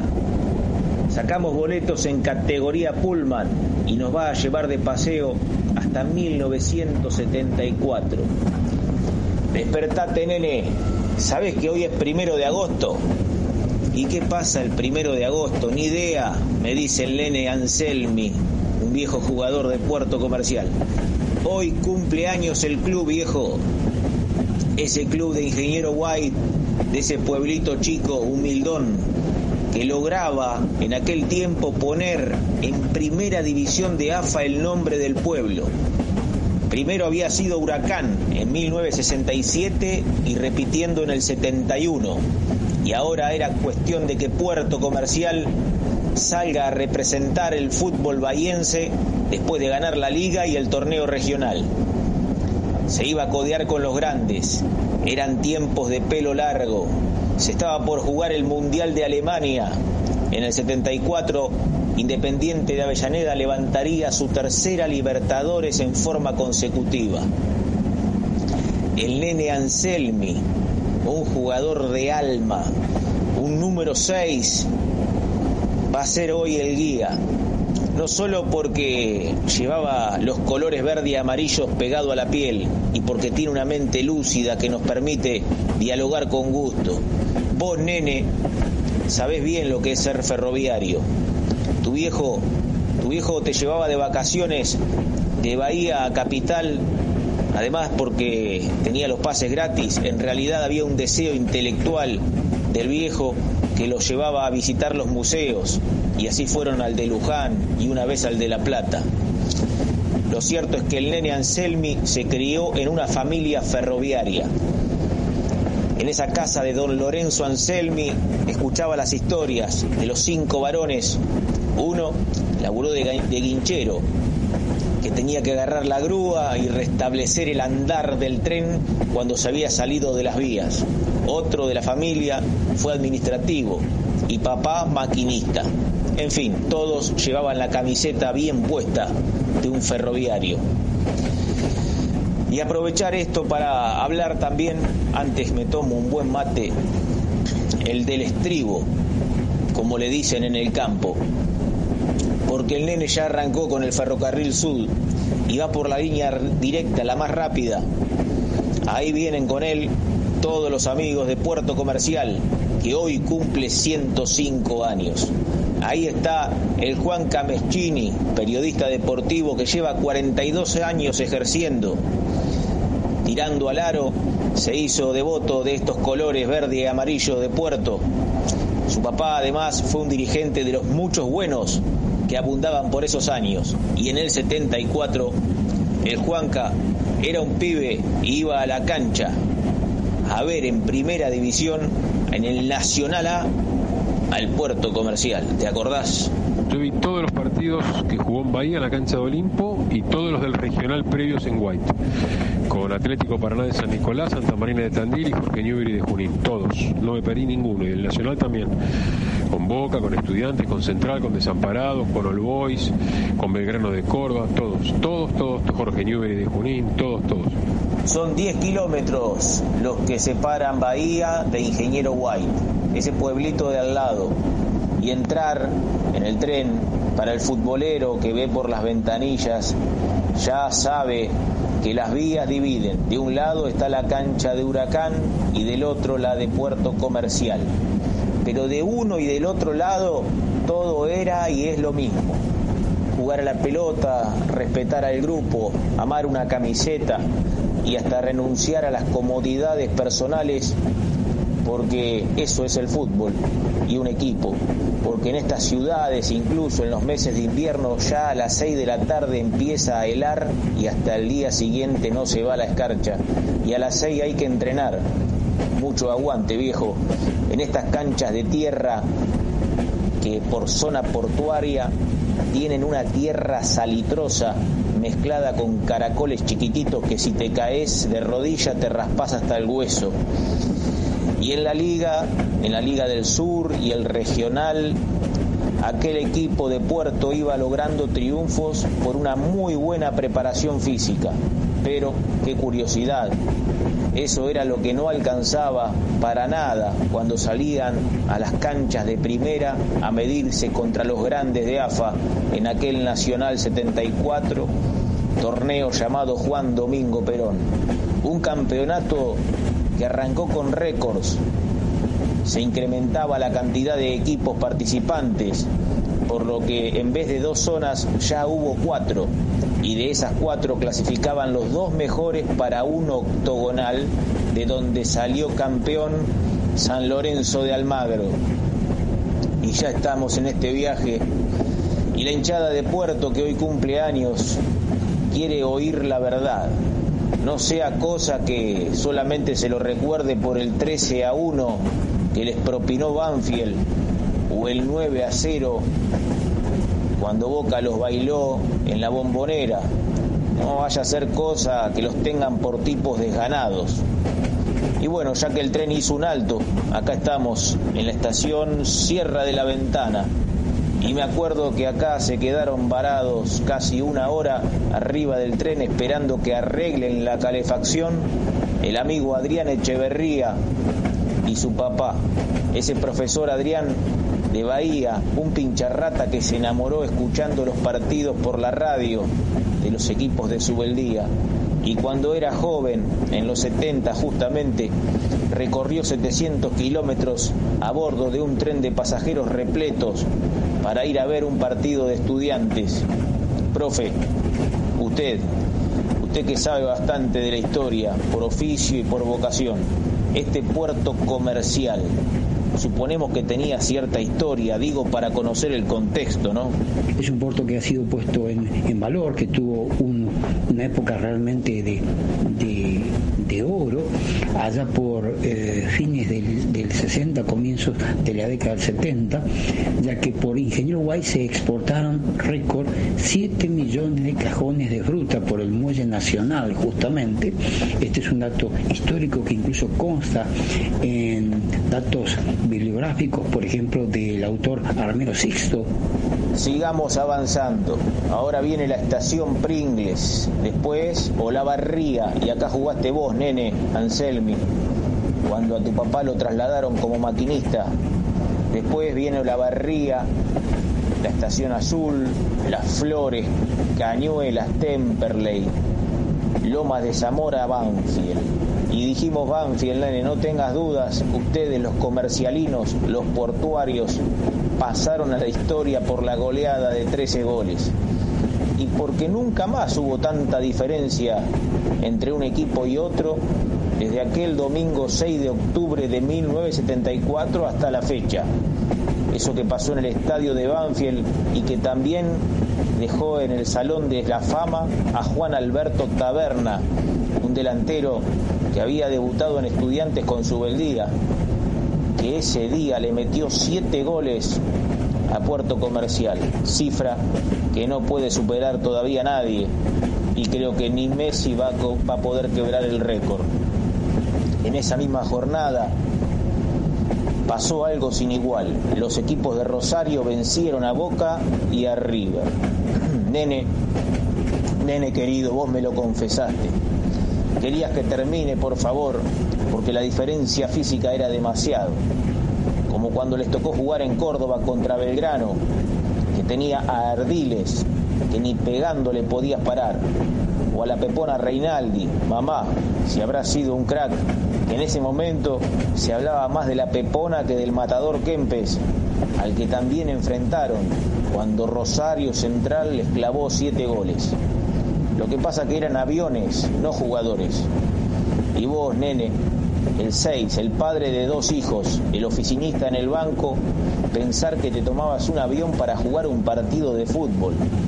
¿En los planes de quién iba a estar eso? Al único lugar donde fueron en colectivo fue a Junín, para enfrentar en el Intersonal a Jorge Newbery. La mitad del plantel de Puerto Comercial de Bahía Blanca, de los pagos de Ingeniero White, eran jugadores que laburaban. En realidad se trataba de amigos, los que también tenían trabajos difíciles a la intemperie, más pesados que lo del banco. Por ejemplo, en la Junta de Granos, en Gas del Estado, en los mismos ferrocarriles. Y un día llegó Boca Juniors. Domingo lluvioso, frío y el partido que termina corriéndose para el lunes. Y el Nene Anselmi y tantos otros no pudieron tener el día libre.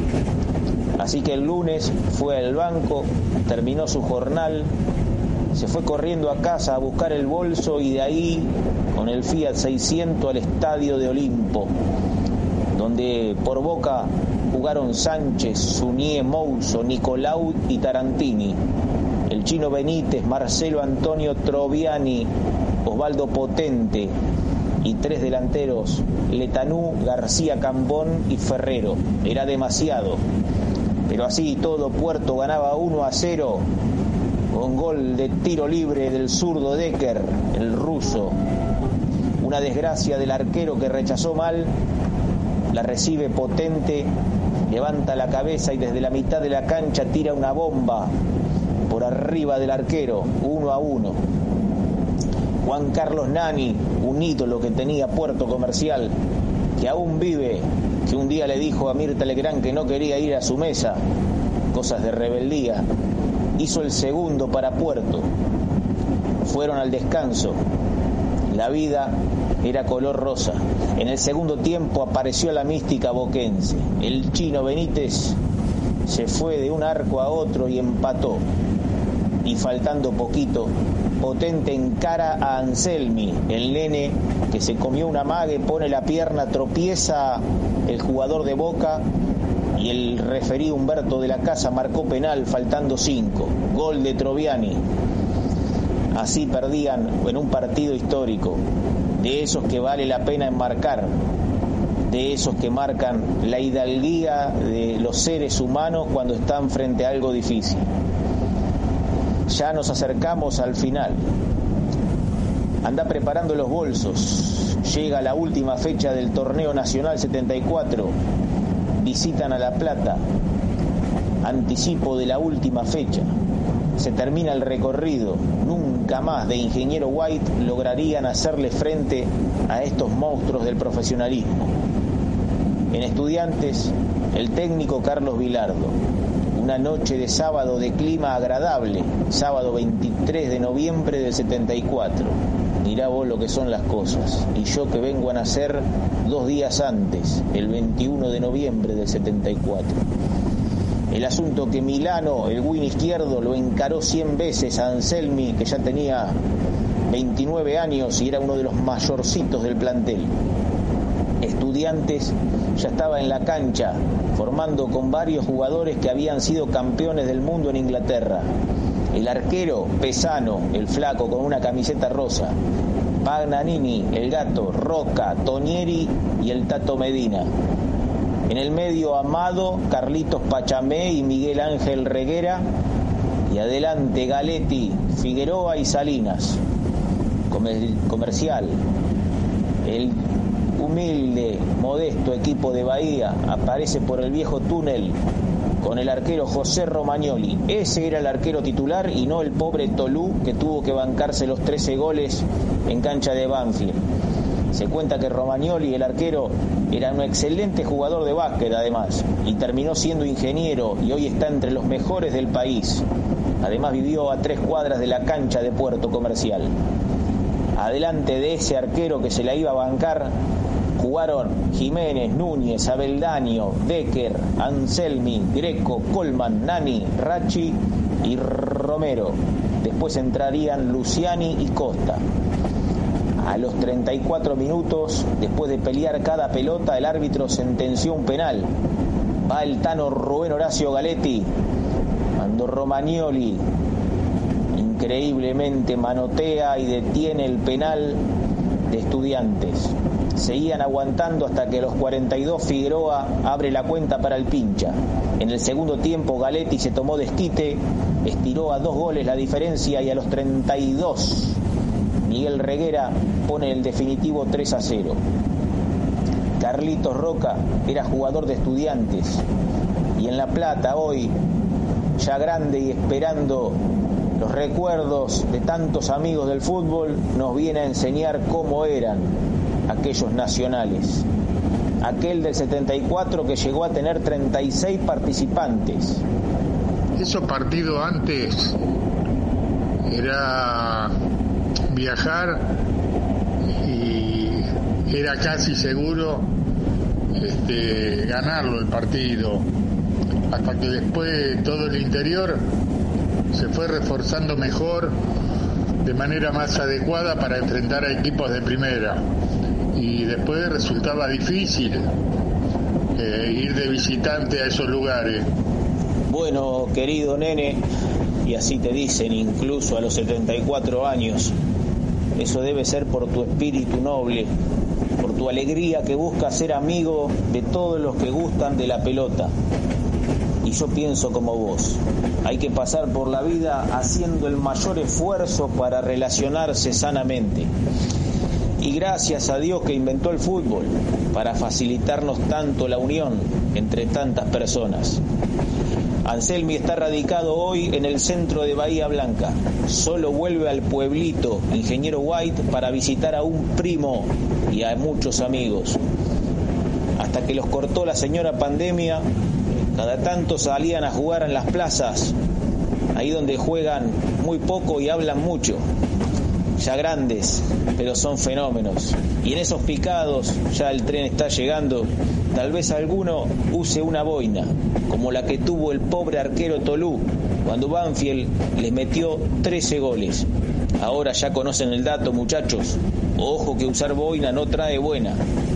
El fin de la aventura del Nacional A llegó con un saldo de 18 partidos, 16 derrotas y dos alegrías inolvidables. Ambas de local en cancha de Olimpo, la única que tenía césped, ante All Boys 4 a 3 y ante los canallas de Rosario Central 2 a 0. Dos caricias entre tantos sopapos, como aquel que al nene le dio por única vez su señor padre, cuando de pibe tomó coraje y le informó que no iba a seguir estudiando. Y esa decisión lo mandó a White, donde estaba decidido a conocer la felicidad poniéndose los colores de puerto comercial, a la vez que el viejo le daba un trabajito en el tren. Me imagino un tren recorriendo mi país, del norte hasta el sur, cambiando la cabeza por vivir. Mendoza, tierra luz, a tu montaña fui también. Piso 16, hoy miro a Buenos Aires desde aquí. Malvinas argentinas, selvas del Brasil, canción americana, mira por la ventana el porvenir. Los desaparecidos son silencios en la noche hoy, dolor y alegría, bandera latina, América del Sur.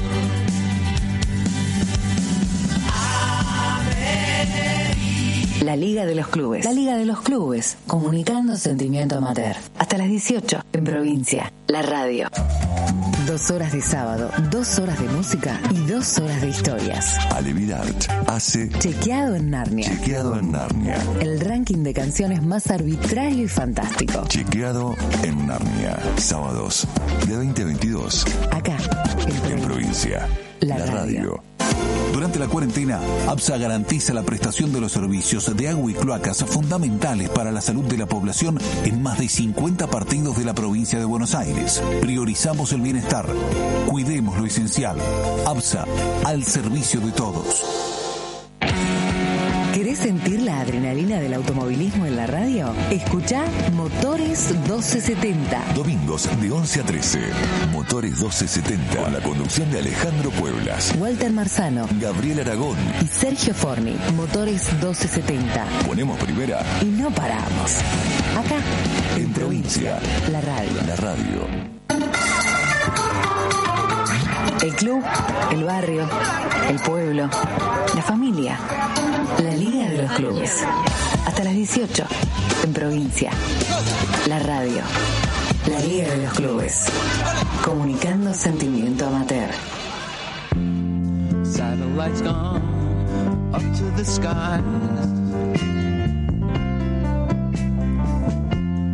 Things like that drive me out of my mind. I watched it for a little while. I like to watch things on TV.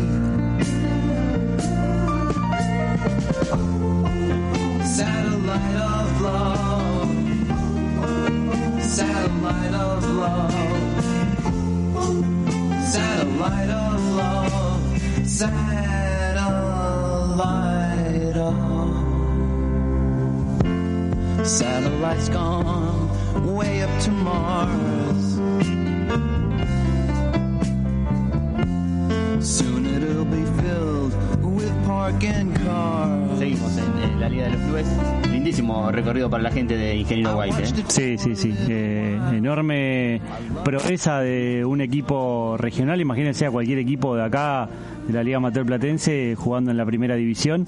Y eso es lo que logró la gente de Puerto Comercial y que con tanta emoción y, y buenos testimonios nos contaba el Colo López. Bueno, eh, más de 300 participantes en el concurso del eh, número 8, más de 25 jugadores eh, elegidos. Voy a mencionar simplemente los que superaron los 10 votos. ¿sí? Ajá.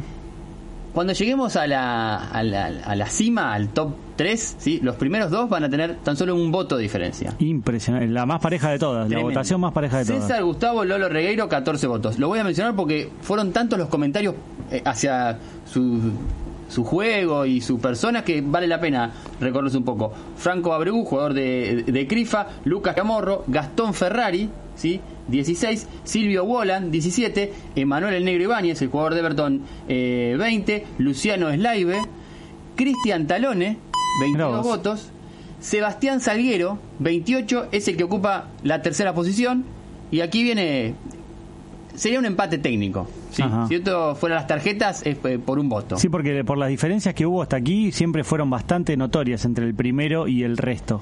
Según Gabriel Alejandro López, ganó el oriundo de Berizo, el representante de la cebra, justamente por un hocico. ¿sí? Andrés Candia, 63 votos. El negro Candia segundo quedó y Esteban insólito. Villagrán, 64. Mirá vos, mirá vos. Increíble paridad cuando hicimos eh, eh, el recuento. Esteban es este Estevi Villagrán que se acaba de, sumir, Villagrán. de sumar al, al vivo. Exactamente. El mismísimo Muy Esteban Villagrán fue elegido como el mejor 8 de la historia de la Liga Amateur Platense de Fútbol. Eh, por ahí, los que lo vieron más en este tiempo, ¿sí? Lo vieron más jugando de lateral. Está más Sí. grande, se tira un poco más atrás, pero un volante completísimo que ha participado durante muchísimos campeonatos. Bueno, el tricampeonato de la Cebra del 2005-2006 lo tuvo a Tevi como una de sus eh, grandes figuras, ¿sí? ¿Lo tenías al negro Candia ahí en, en- en el, en el podio? O... No sé si para tanto, eh, pero que la estima personal lo llevó a ese lugar, me parece. Mirá vos, mirá vos. Eh, Lo, lo que va a poder decir ahora el negro Candia es que no solamente nos hace correr, no solamente Exacto. sabe correr, sino que Exacto. sabe jugar también. Pero bueno, felicitaciones al Tevi Villagrán, que lo vemos acá ah, sumado al vivo. eh, así que fue elegido como el mejor volante por derecha de la Liga Amateur Así es. Bueno, eh, ciento- 316 A ver, vamos a hacer personas han sorteo, participado ¿eh? en el sorteo. Tenemos eh, un premio, lo miran Axel Laurín en la operación, ¿sí? Lo espero a Ceja que dé la vuelta para que se vea que hacemos el sorteo en vivo, en realidad. Si nosotros tenemos cargados una plataforma eh, online para hacer el sorteo, las eh, 316 personas, ¿sí? Ahí lo recorremos rápidamente con el scroll, ¿sí? Hay un solo premio, vamos a dar a... Vamos, vamos a dar a... vamos a dar a, a sortear. Y el ganador es Huguito Dorado, el número 42. ¿Acá? ¿No lo ve? Perdón, perdón, perdón. Bueno. Ahí, Huguito Dorado. Así que Huguito Dorado. Mirá vos. ¿Sí? ¿Era el apellido? Ese es su usuario de Facebook, es ese. Así Huguito que, Dorado. así que el ganador del sorteo de, de la prenda de la gente de Referee Stores. Sí, nosotros cuando se normalice un poco la situación y podamos circular un poco más, seguramente nos estaremos poniendo en contacto para eh, no solo a, a Huguito Dorado, sino a todos los que han este, salido ganadores del sorteo, acercar la prenda correspondiente de Referee Store, que lo pueden seguir obviamente en sus redes sociales como Referee Stores y también buscarlo en referee-stores.com para, para hacerse de todos los productos para árbitros, que es lo que comercializa la gente de Referee. ¿Ya puedo poner finalizar acá el vivo? Muy bueno, adiós. Muy bien. Bueno, hay algo que, que está que está en, en, en boga, en funcionamiento ahora, de- sobre todo en este tiempo de, de cuarentena, de aislamiento, de, de precauciones en la casa, que son los juegos electrónicos. Y muchos de los de los clubes de, de la liga amateur han empezado a involucrarse en estas en estas cuestiones, ¿sí? Eh, los eSports, que se conocen así. Qué bien te salió, ¿eh? eSports. eSports. Salió bien. Bien. Bien. Bueno, ¿qué es esto? Se preguntará usted del otro lado. Son eh, los eh, juegos de PlayStation, ¿sí? Llevados eh, a una competencia online, ¿sí? Cada club hace un equipo, un equipo formado por, por jugadores, cada uno especializado en una posición, es decir, cada club tiene 11 jugadores, cada jugador responde a una, a una posición y de esa manera, ¿sí? Eh, se vinculan eh, con una con una plataforma que es eh, eh, virtual y tienen una, una partida. Y se ha hecho una especie de Liga Amateur Platense virtual. O sea, perdón, eh, porque soy eh, Yo también. ignorante al extremo de este tema. Cada jugador, o sea, hay 11 tipos con un con un eh, joystick.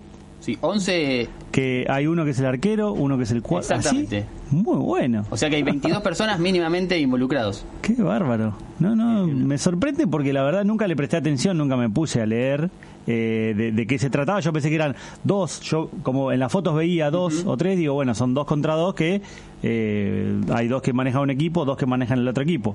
Pero evidentemente que sean eh, que sean 11 contra 11 es algo súper novedoso, por lo menos para mí. Bueno, nuestro compañero Vicente Jalil nos preparó el siguiente informe al respecto para que nosotros, y sobre todo usted, Cejas, se nutra un poco y después lo comentemos. Así que lo escuchamos.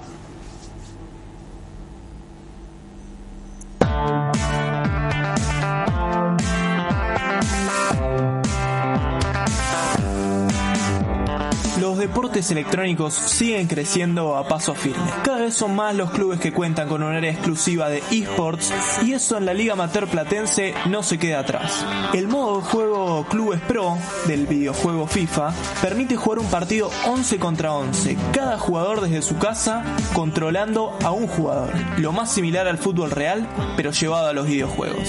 Este es el único deporte que no se vio interrumpido durante el aislamiento social preventivo y obligatorio, por lo que los clubes liguistas siguieron teniendo su competencia. Villalensi, Ringelet, Tolosano, Crifa, Everton, Adip, Estrella, Bransen y Fomento son algunos de los clubes que forman parte de la movida de los eSports.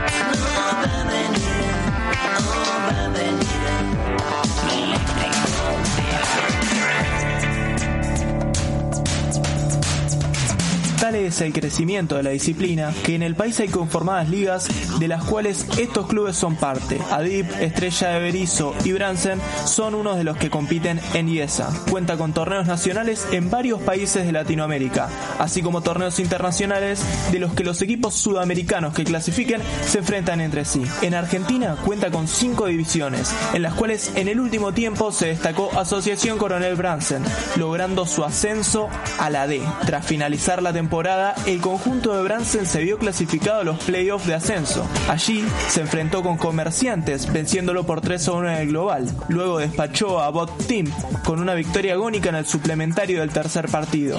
Y ya jugándose el ascenso, chocó contra Asgard, con el cual también debió ir un partido de desempate, en el cual lo derrotó por dos tantos contra uno. Así vivió el torneo uno de los protagonistas, Santi Giordano, jugador de Asociación Coronel Bransen Esports. Al principio nos costó porque no encontrábamos el equipo, la formación, después cambiamos la formación y ya a partir de ahí empezamos a ganar muchos partidos seguidos y no, no se nos complicó mucho. Pero nada, muy contentos porque queremos jugar contra los equipos de la liga argentina.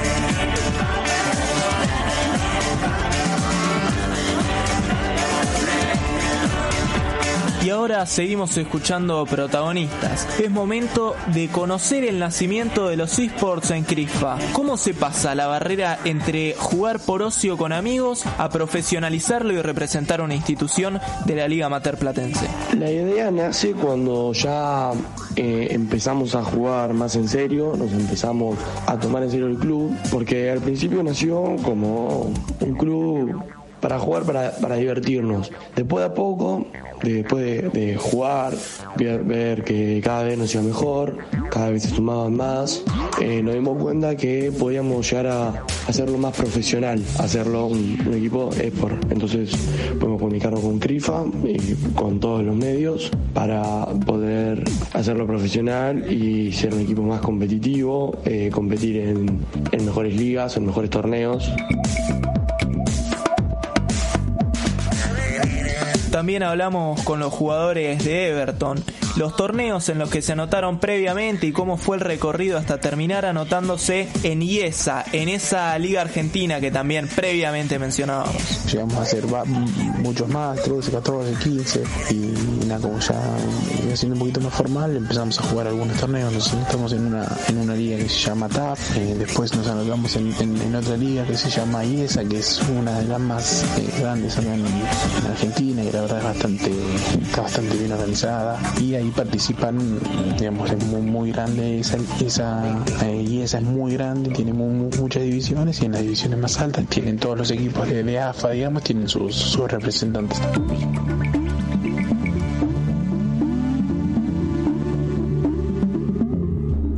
Bueno, eh, ahora sí está informado un poco más. Y hace aparición en el aire de Radio Provincia. El señor Vicente Jaril, ¿cómo le va? Buenas tardes, ¿cómo, cómo le va a ustedes ahí? Siempre escuchando desde, desde la radio y ahora me toca, me toca aparecer. Muy bien. Bueno, brillante esto que, que nos ha presentado, sobre todo para ponernos en situación, porque uno por ahí no, eh, no Lo- los la- viejos no sabemos, Claro. es la realidad. Lo- los, los que superamos los 30, 35 años no tenemos ni idea de esto. Sí, bueno, es, es- está bueno también, ¿no? Porque, como mencionábamos recién, es la única disciplina en los clubes que no que no tuvo un freno por la pandemia. Eh, los clubes de primera división lo están adoptando lo están adoptando muchos. Desde el año pasado en Superliga se ha se ha pedido que un campeonato se dispute de manera oficial y que todos los clubes tengan que tener su- sus participantes de esports, así que que va creciendo de a poco también, pero pero crecer crece y la Liga Amateur Platense no se queda atrás. ¿Y vos te considerás, o, o, sé que jugás, que relatás también, pero que también jugás, ¿y vos te, te considerás un deportista? No, no, porque yo juego con, con amigos realmente y es un poco lo que, lo que también mencionábamos en el inicio, ¿no? Uno puede tranquilamente hacerse un club con amigos Sí. y jugar, Claro. que es lo que contaba el, el jugador de Everton. Claro. Pero después quizás se trasciende, se empieza a notar a, a una, a una liga, los jugadores empiezan a, a entrenar entre de manera seria, regular. Eh, yo conozco el caso de los chicos de, de estudiantes que están en la primera división de esta liga de IESA y entrenan de salvo cinco días a la semana de 8 o de 11 a 2 de la Sa- mañana. ¿Sabés quizás. cómo entrenan? ¿Cómo entrenan? ¿Qué, ¿Qué hacen para entrenar? O sea, ¿juegan partidos simplemente o, o preparan tácticas, eh, hacen movimientos con los jugadores? ¿Cómo?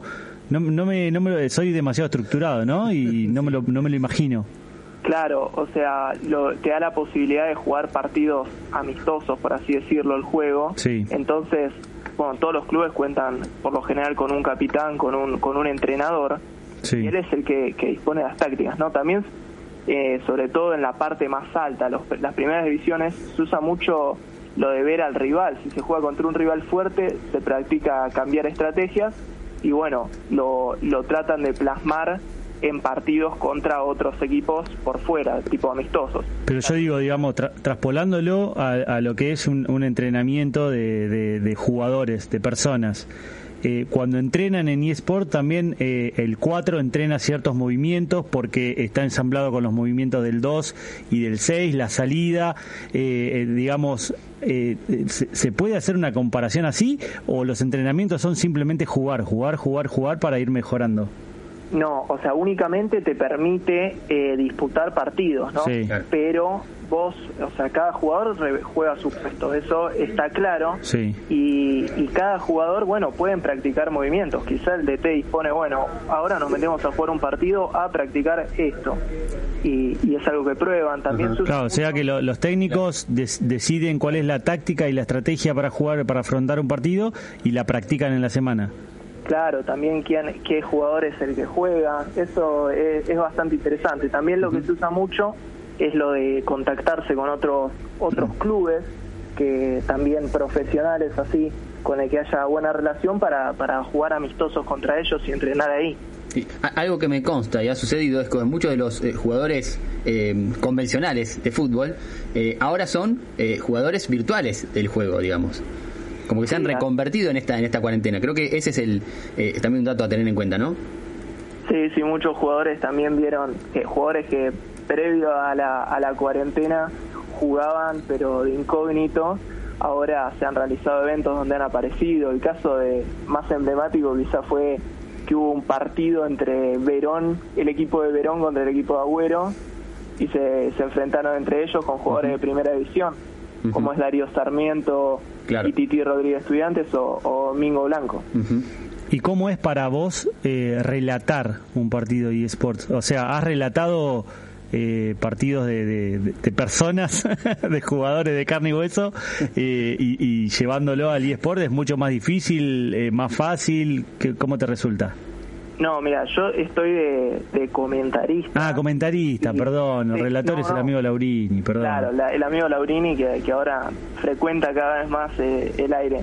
Pero, pero la verdad que admiro también la, el trabajo de los relatores porque me- es algo mucho más dinámico, ¿no? Un videojuego que, que un partido que un partido de carne y hueso en campo real.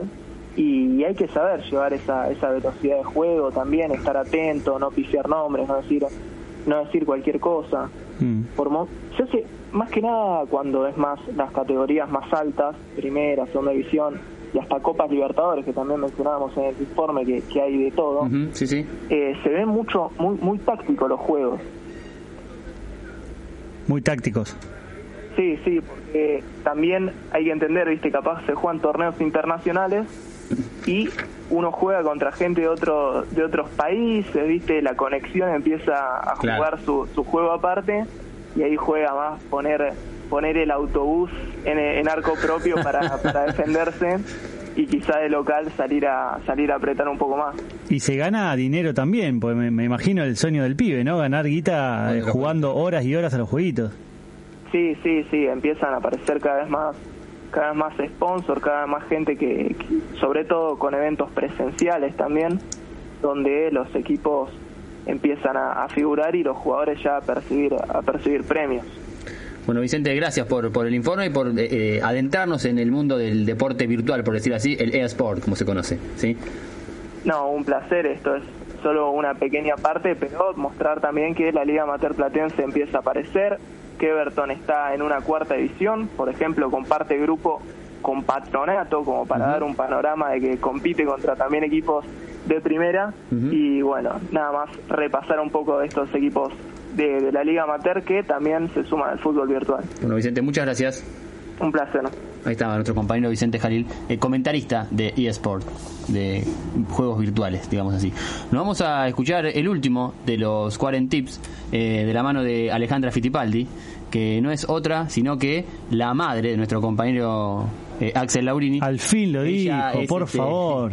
Mamá, enfermera. mamá, decía, nombre, digan que es mi mamá, decía Laurini. Es enfermera geriátrica y nos sigue dando algunos consejos para sobre todo el trato y la vinculación con los adultos mayores en ese tiempo de, de pandemia.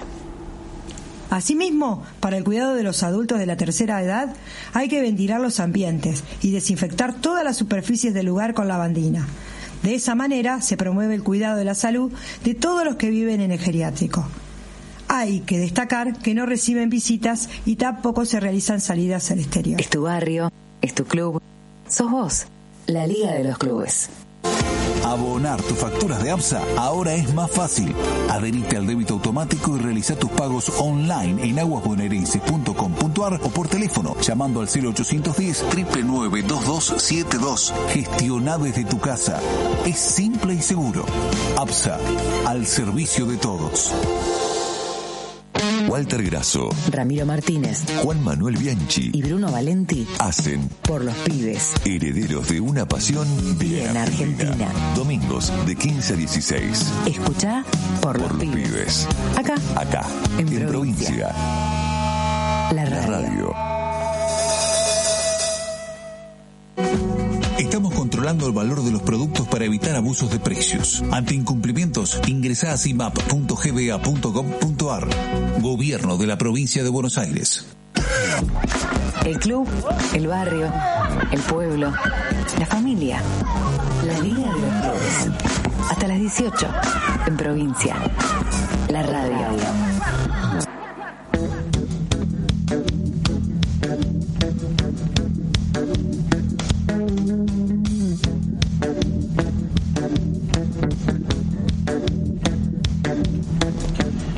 En, en la Liga de los Clubes y cuando uno empieza a pensar en el retorno de la actividad, también se encuentra con que, en este caso, la pandemia empieza a, a estar cada vez más cerca en nuestro contacto. A mí me ha pasado totalmente con algunos conocidos que eh, de pronto empieza a ver que hay algún contagio cercano y próximo. Bueno, eso también empieza a aparecer en, en- en los clubes de la, de la zona aquí en La Plata. Y hoy vamos a hablar con dos personas que han o que están transitando eh, de alguna manera eh, COVID-19. Eh, uno es eh, Richard Montano, que es eh, médico del club ADIP, y el otro es Facundo Elguera, ju- jugador de CRIFA. ¿Qué tal, Richard y Facundo? ¿Cómo están?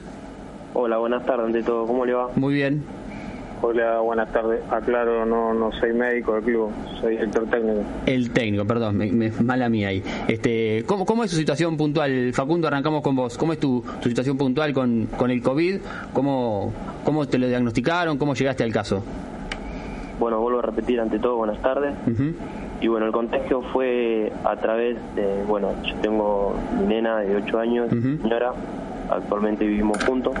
y bueno, el contagio, mi señora es policía y el contagio vino por esa parte. El 17 del mes anterior empezamos con los síntomas, a levantar fiebre y pérdida de olfato, de gusto.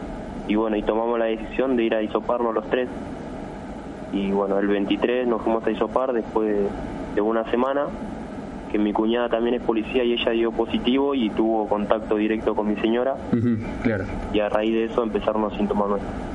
Y bueno, y nos llaman a los cuatro días que dimos positivo y gracias a Dios hoy nos encontramos bien, eh, en aislamiento acá en casa y bueno, y esperando que pasen los días. Eh, ¿Cómo, ¿Cómo es el caso tuyo? ¿Te trajo alguna complicación este, particular en cuanto a la salud? Y más que nada eh, estuve, bueno, cuatro noches sin poder dormir, de, de pecho y de espalda. Y bueno, y fue esa la complicación que tuve. Y ahora que arranqué con un poco de tos, pero bueno, me voy recuperando de a poco, por suerte. Hay mucha gente, Facu, que, que no cree eh, que, el virus exista y que, que, que, es, que es un invento. Ahora mismo estamos viendo en muchos lugares del país que hay eh, marchas con, con personas eh, sin distanciamiento social. ¿A vos qué te genera ver toda esa, esa situación? A mí me genera impotencia más que nada, ¿no? Porque yo tengo, te vuelvo a repetir, a mi señora que es policía y está puesta todos los días de su vida Claro. a, a esto y la verdad que hoy nos toca a nosotros y no se le deseo a nadie esto, ¿no? Eh, yo, más que nada, si hay que dejarle un mensaje a la gente es que se cuide, que cumpla, porque es una situación muy complicada y, y más que nada la gente grande, ¿viste? Sí. Eh, ¿Y tu situación cómo fue, Richard? ¿Cómo, cómo eh, eh, tú te, te contagiaste? Si, si tenés claro cómo fue y cómo recibiste la noticia. Hola, buenas tardes a todos. Este, mirá, eh, lo mío es bastante largo. En realidad, el virus eh, en cualquier lado me puede haber agarrado. No, no tengo el dónde o cómo. Eh, yo empecé el, el 7 de julio, ya instalado con síntomas. Solamente era cefaleas, pero previo tres días antes estaba con sudoración, temperatura, eh, dolor de espalda. Sí. Y luego, bueno, me, eh, me hisoparon el cestino y me avisan el sábado 18, domingo 19, que di positivo. Este, para eso, bueno, yo ya había cumplido el aislamiento, eh, ya había pasado muchos días, eh, me dijeron que, que, que, bueno, que mm, siguiera igual con el aislamiento porque yo tenía síntomas. Así que bueno, a eso se sumó dolor de pecho, mareo, eh, eh, ya el dolor era continuo.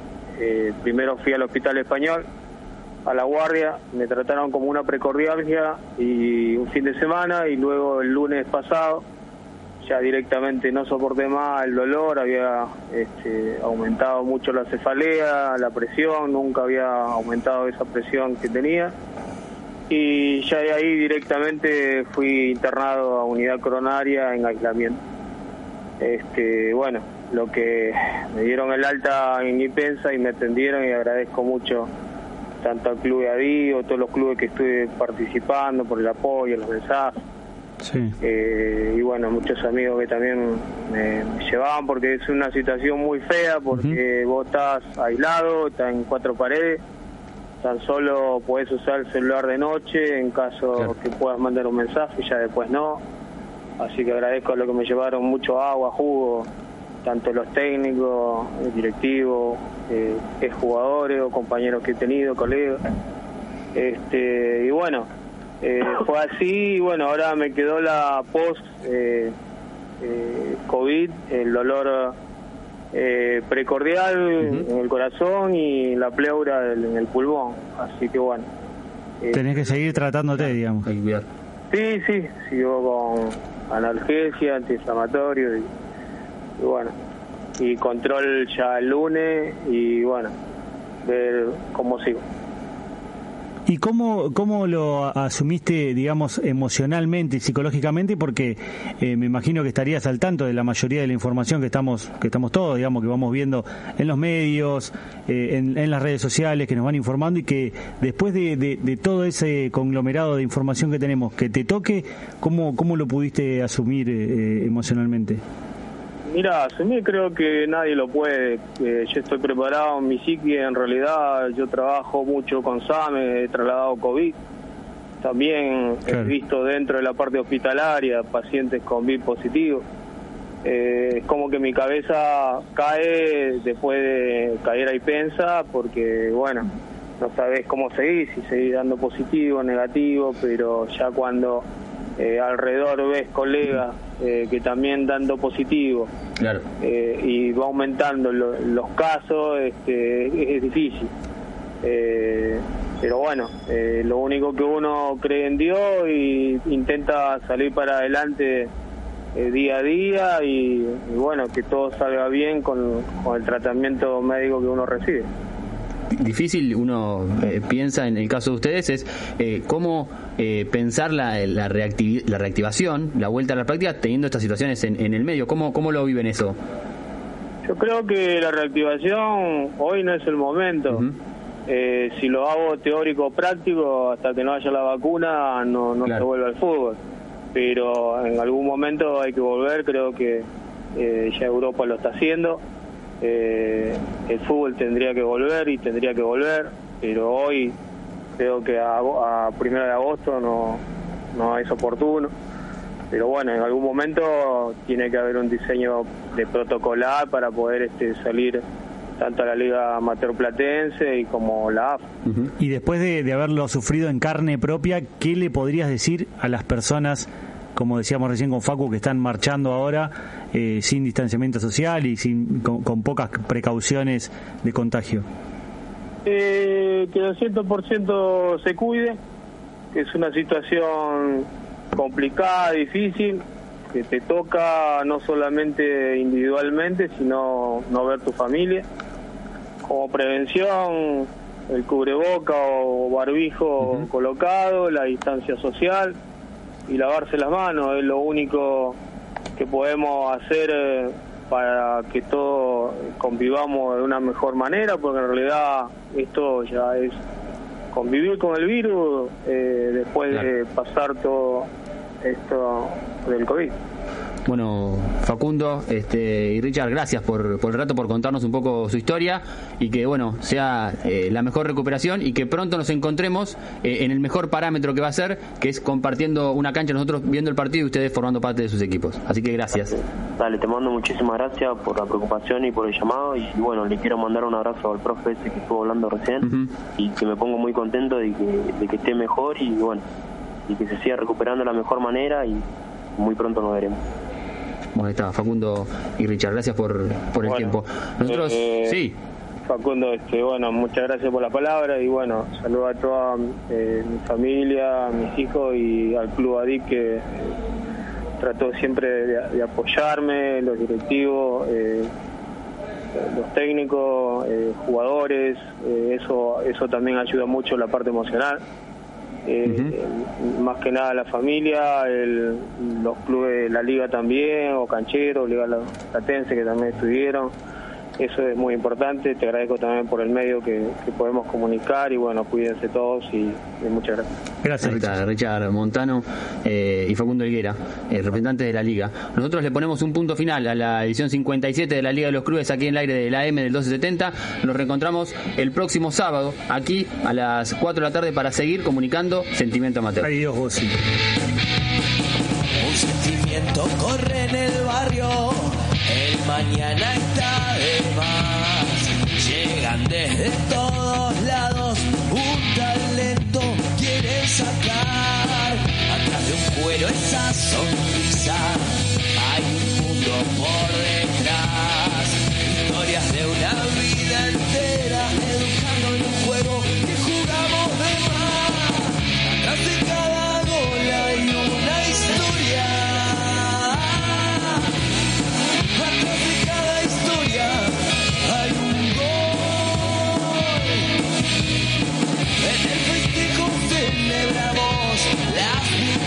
Yeah.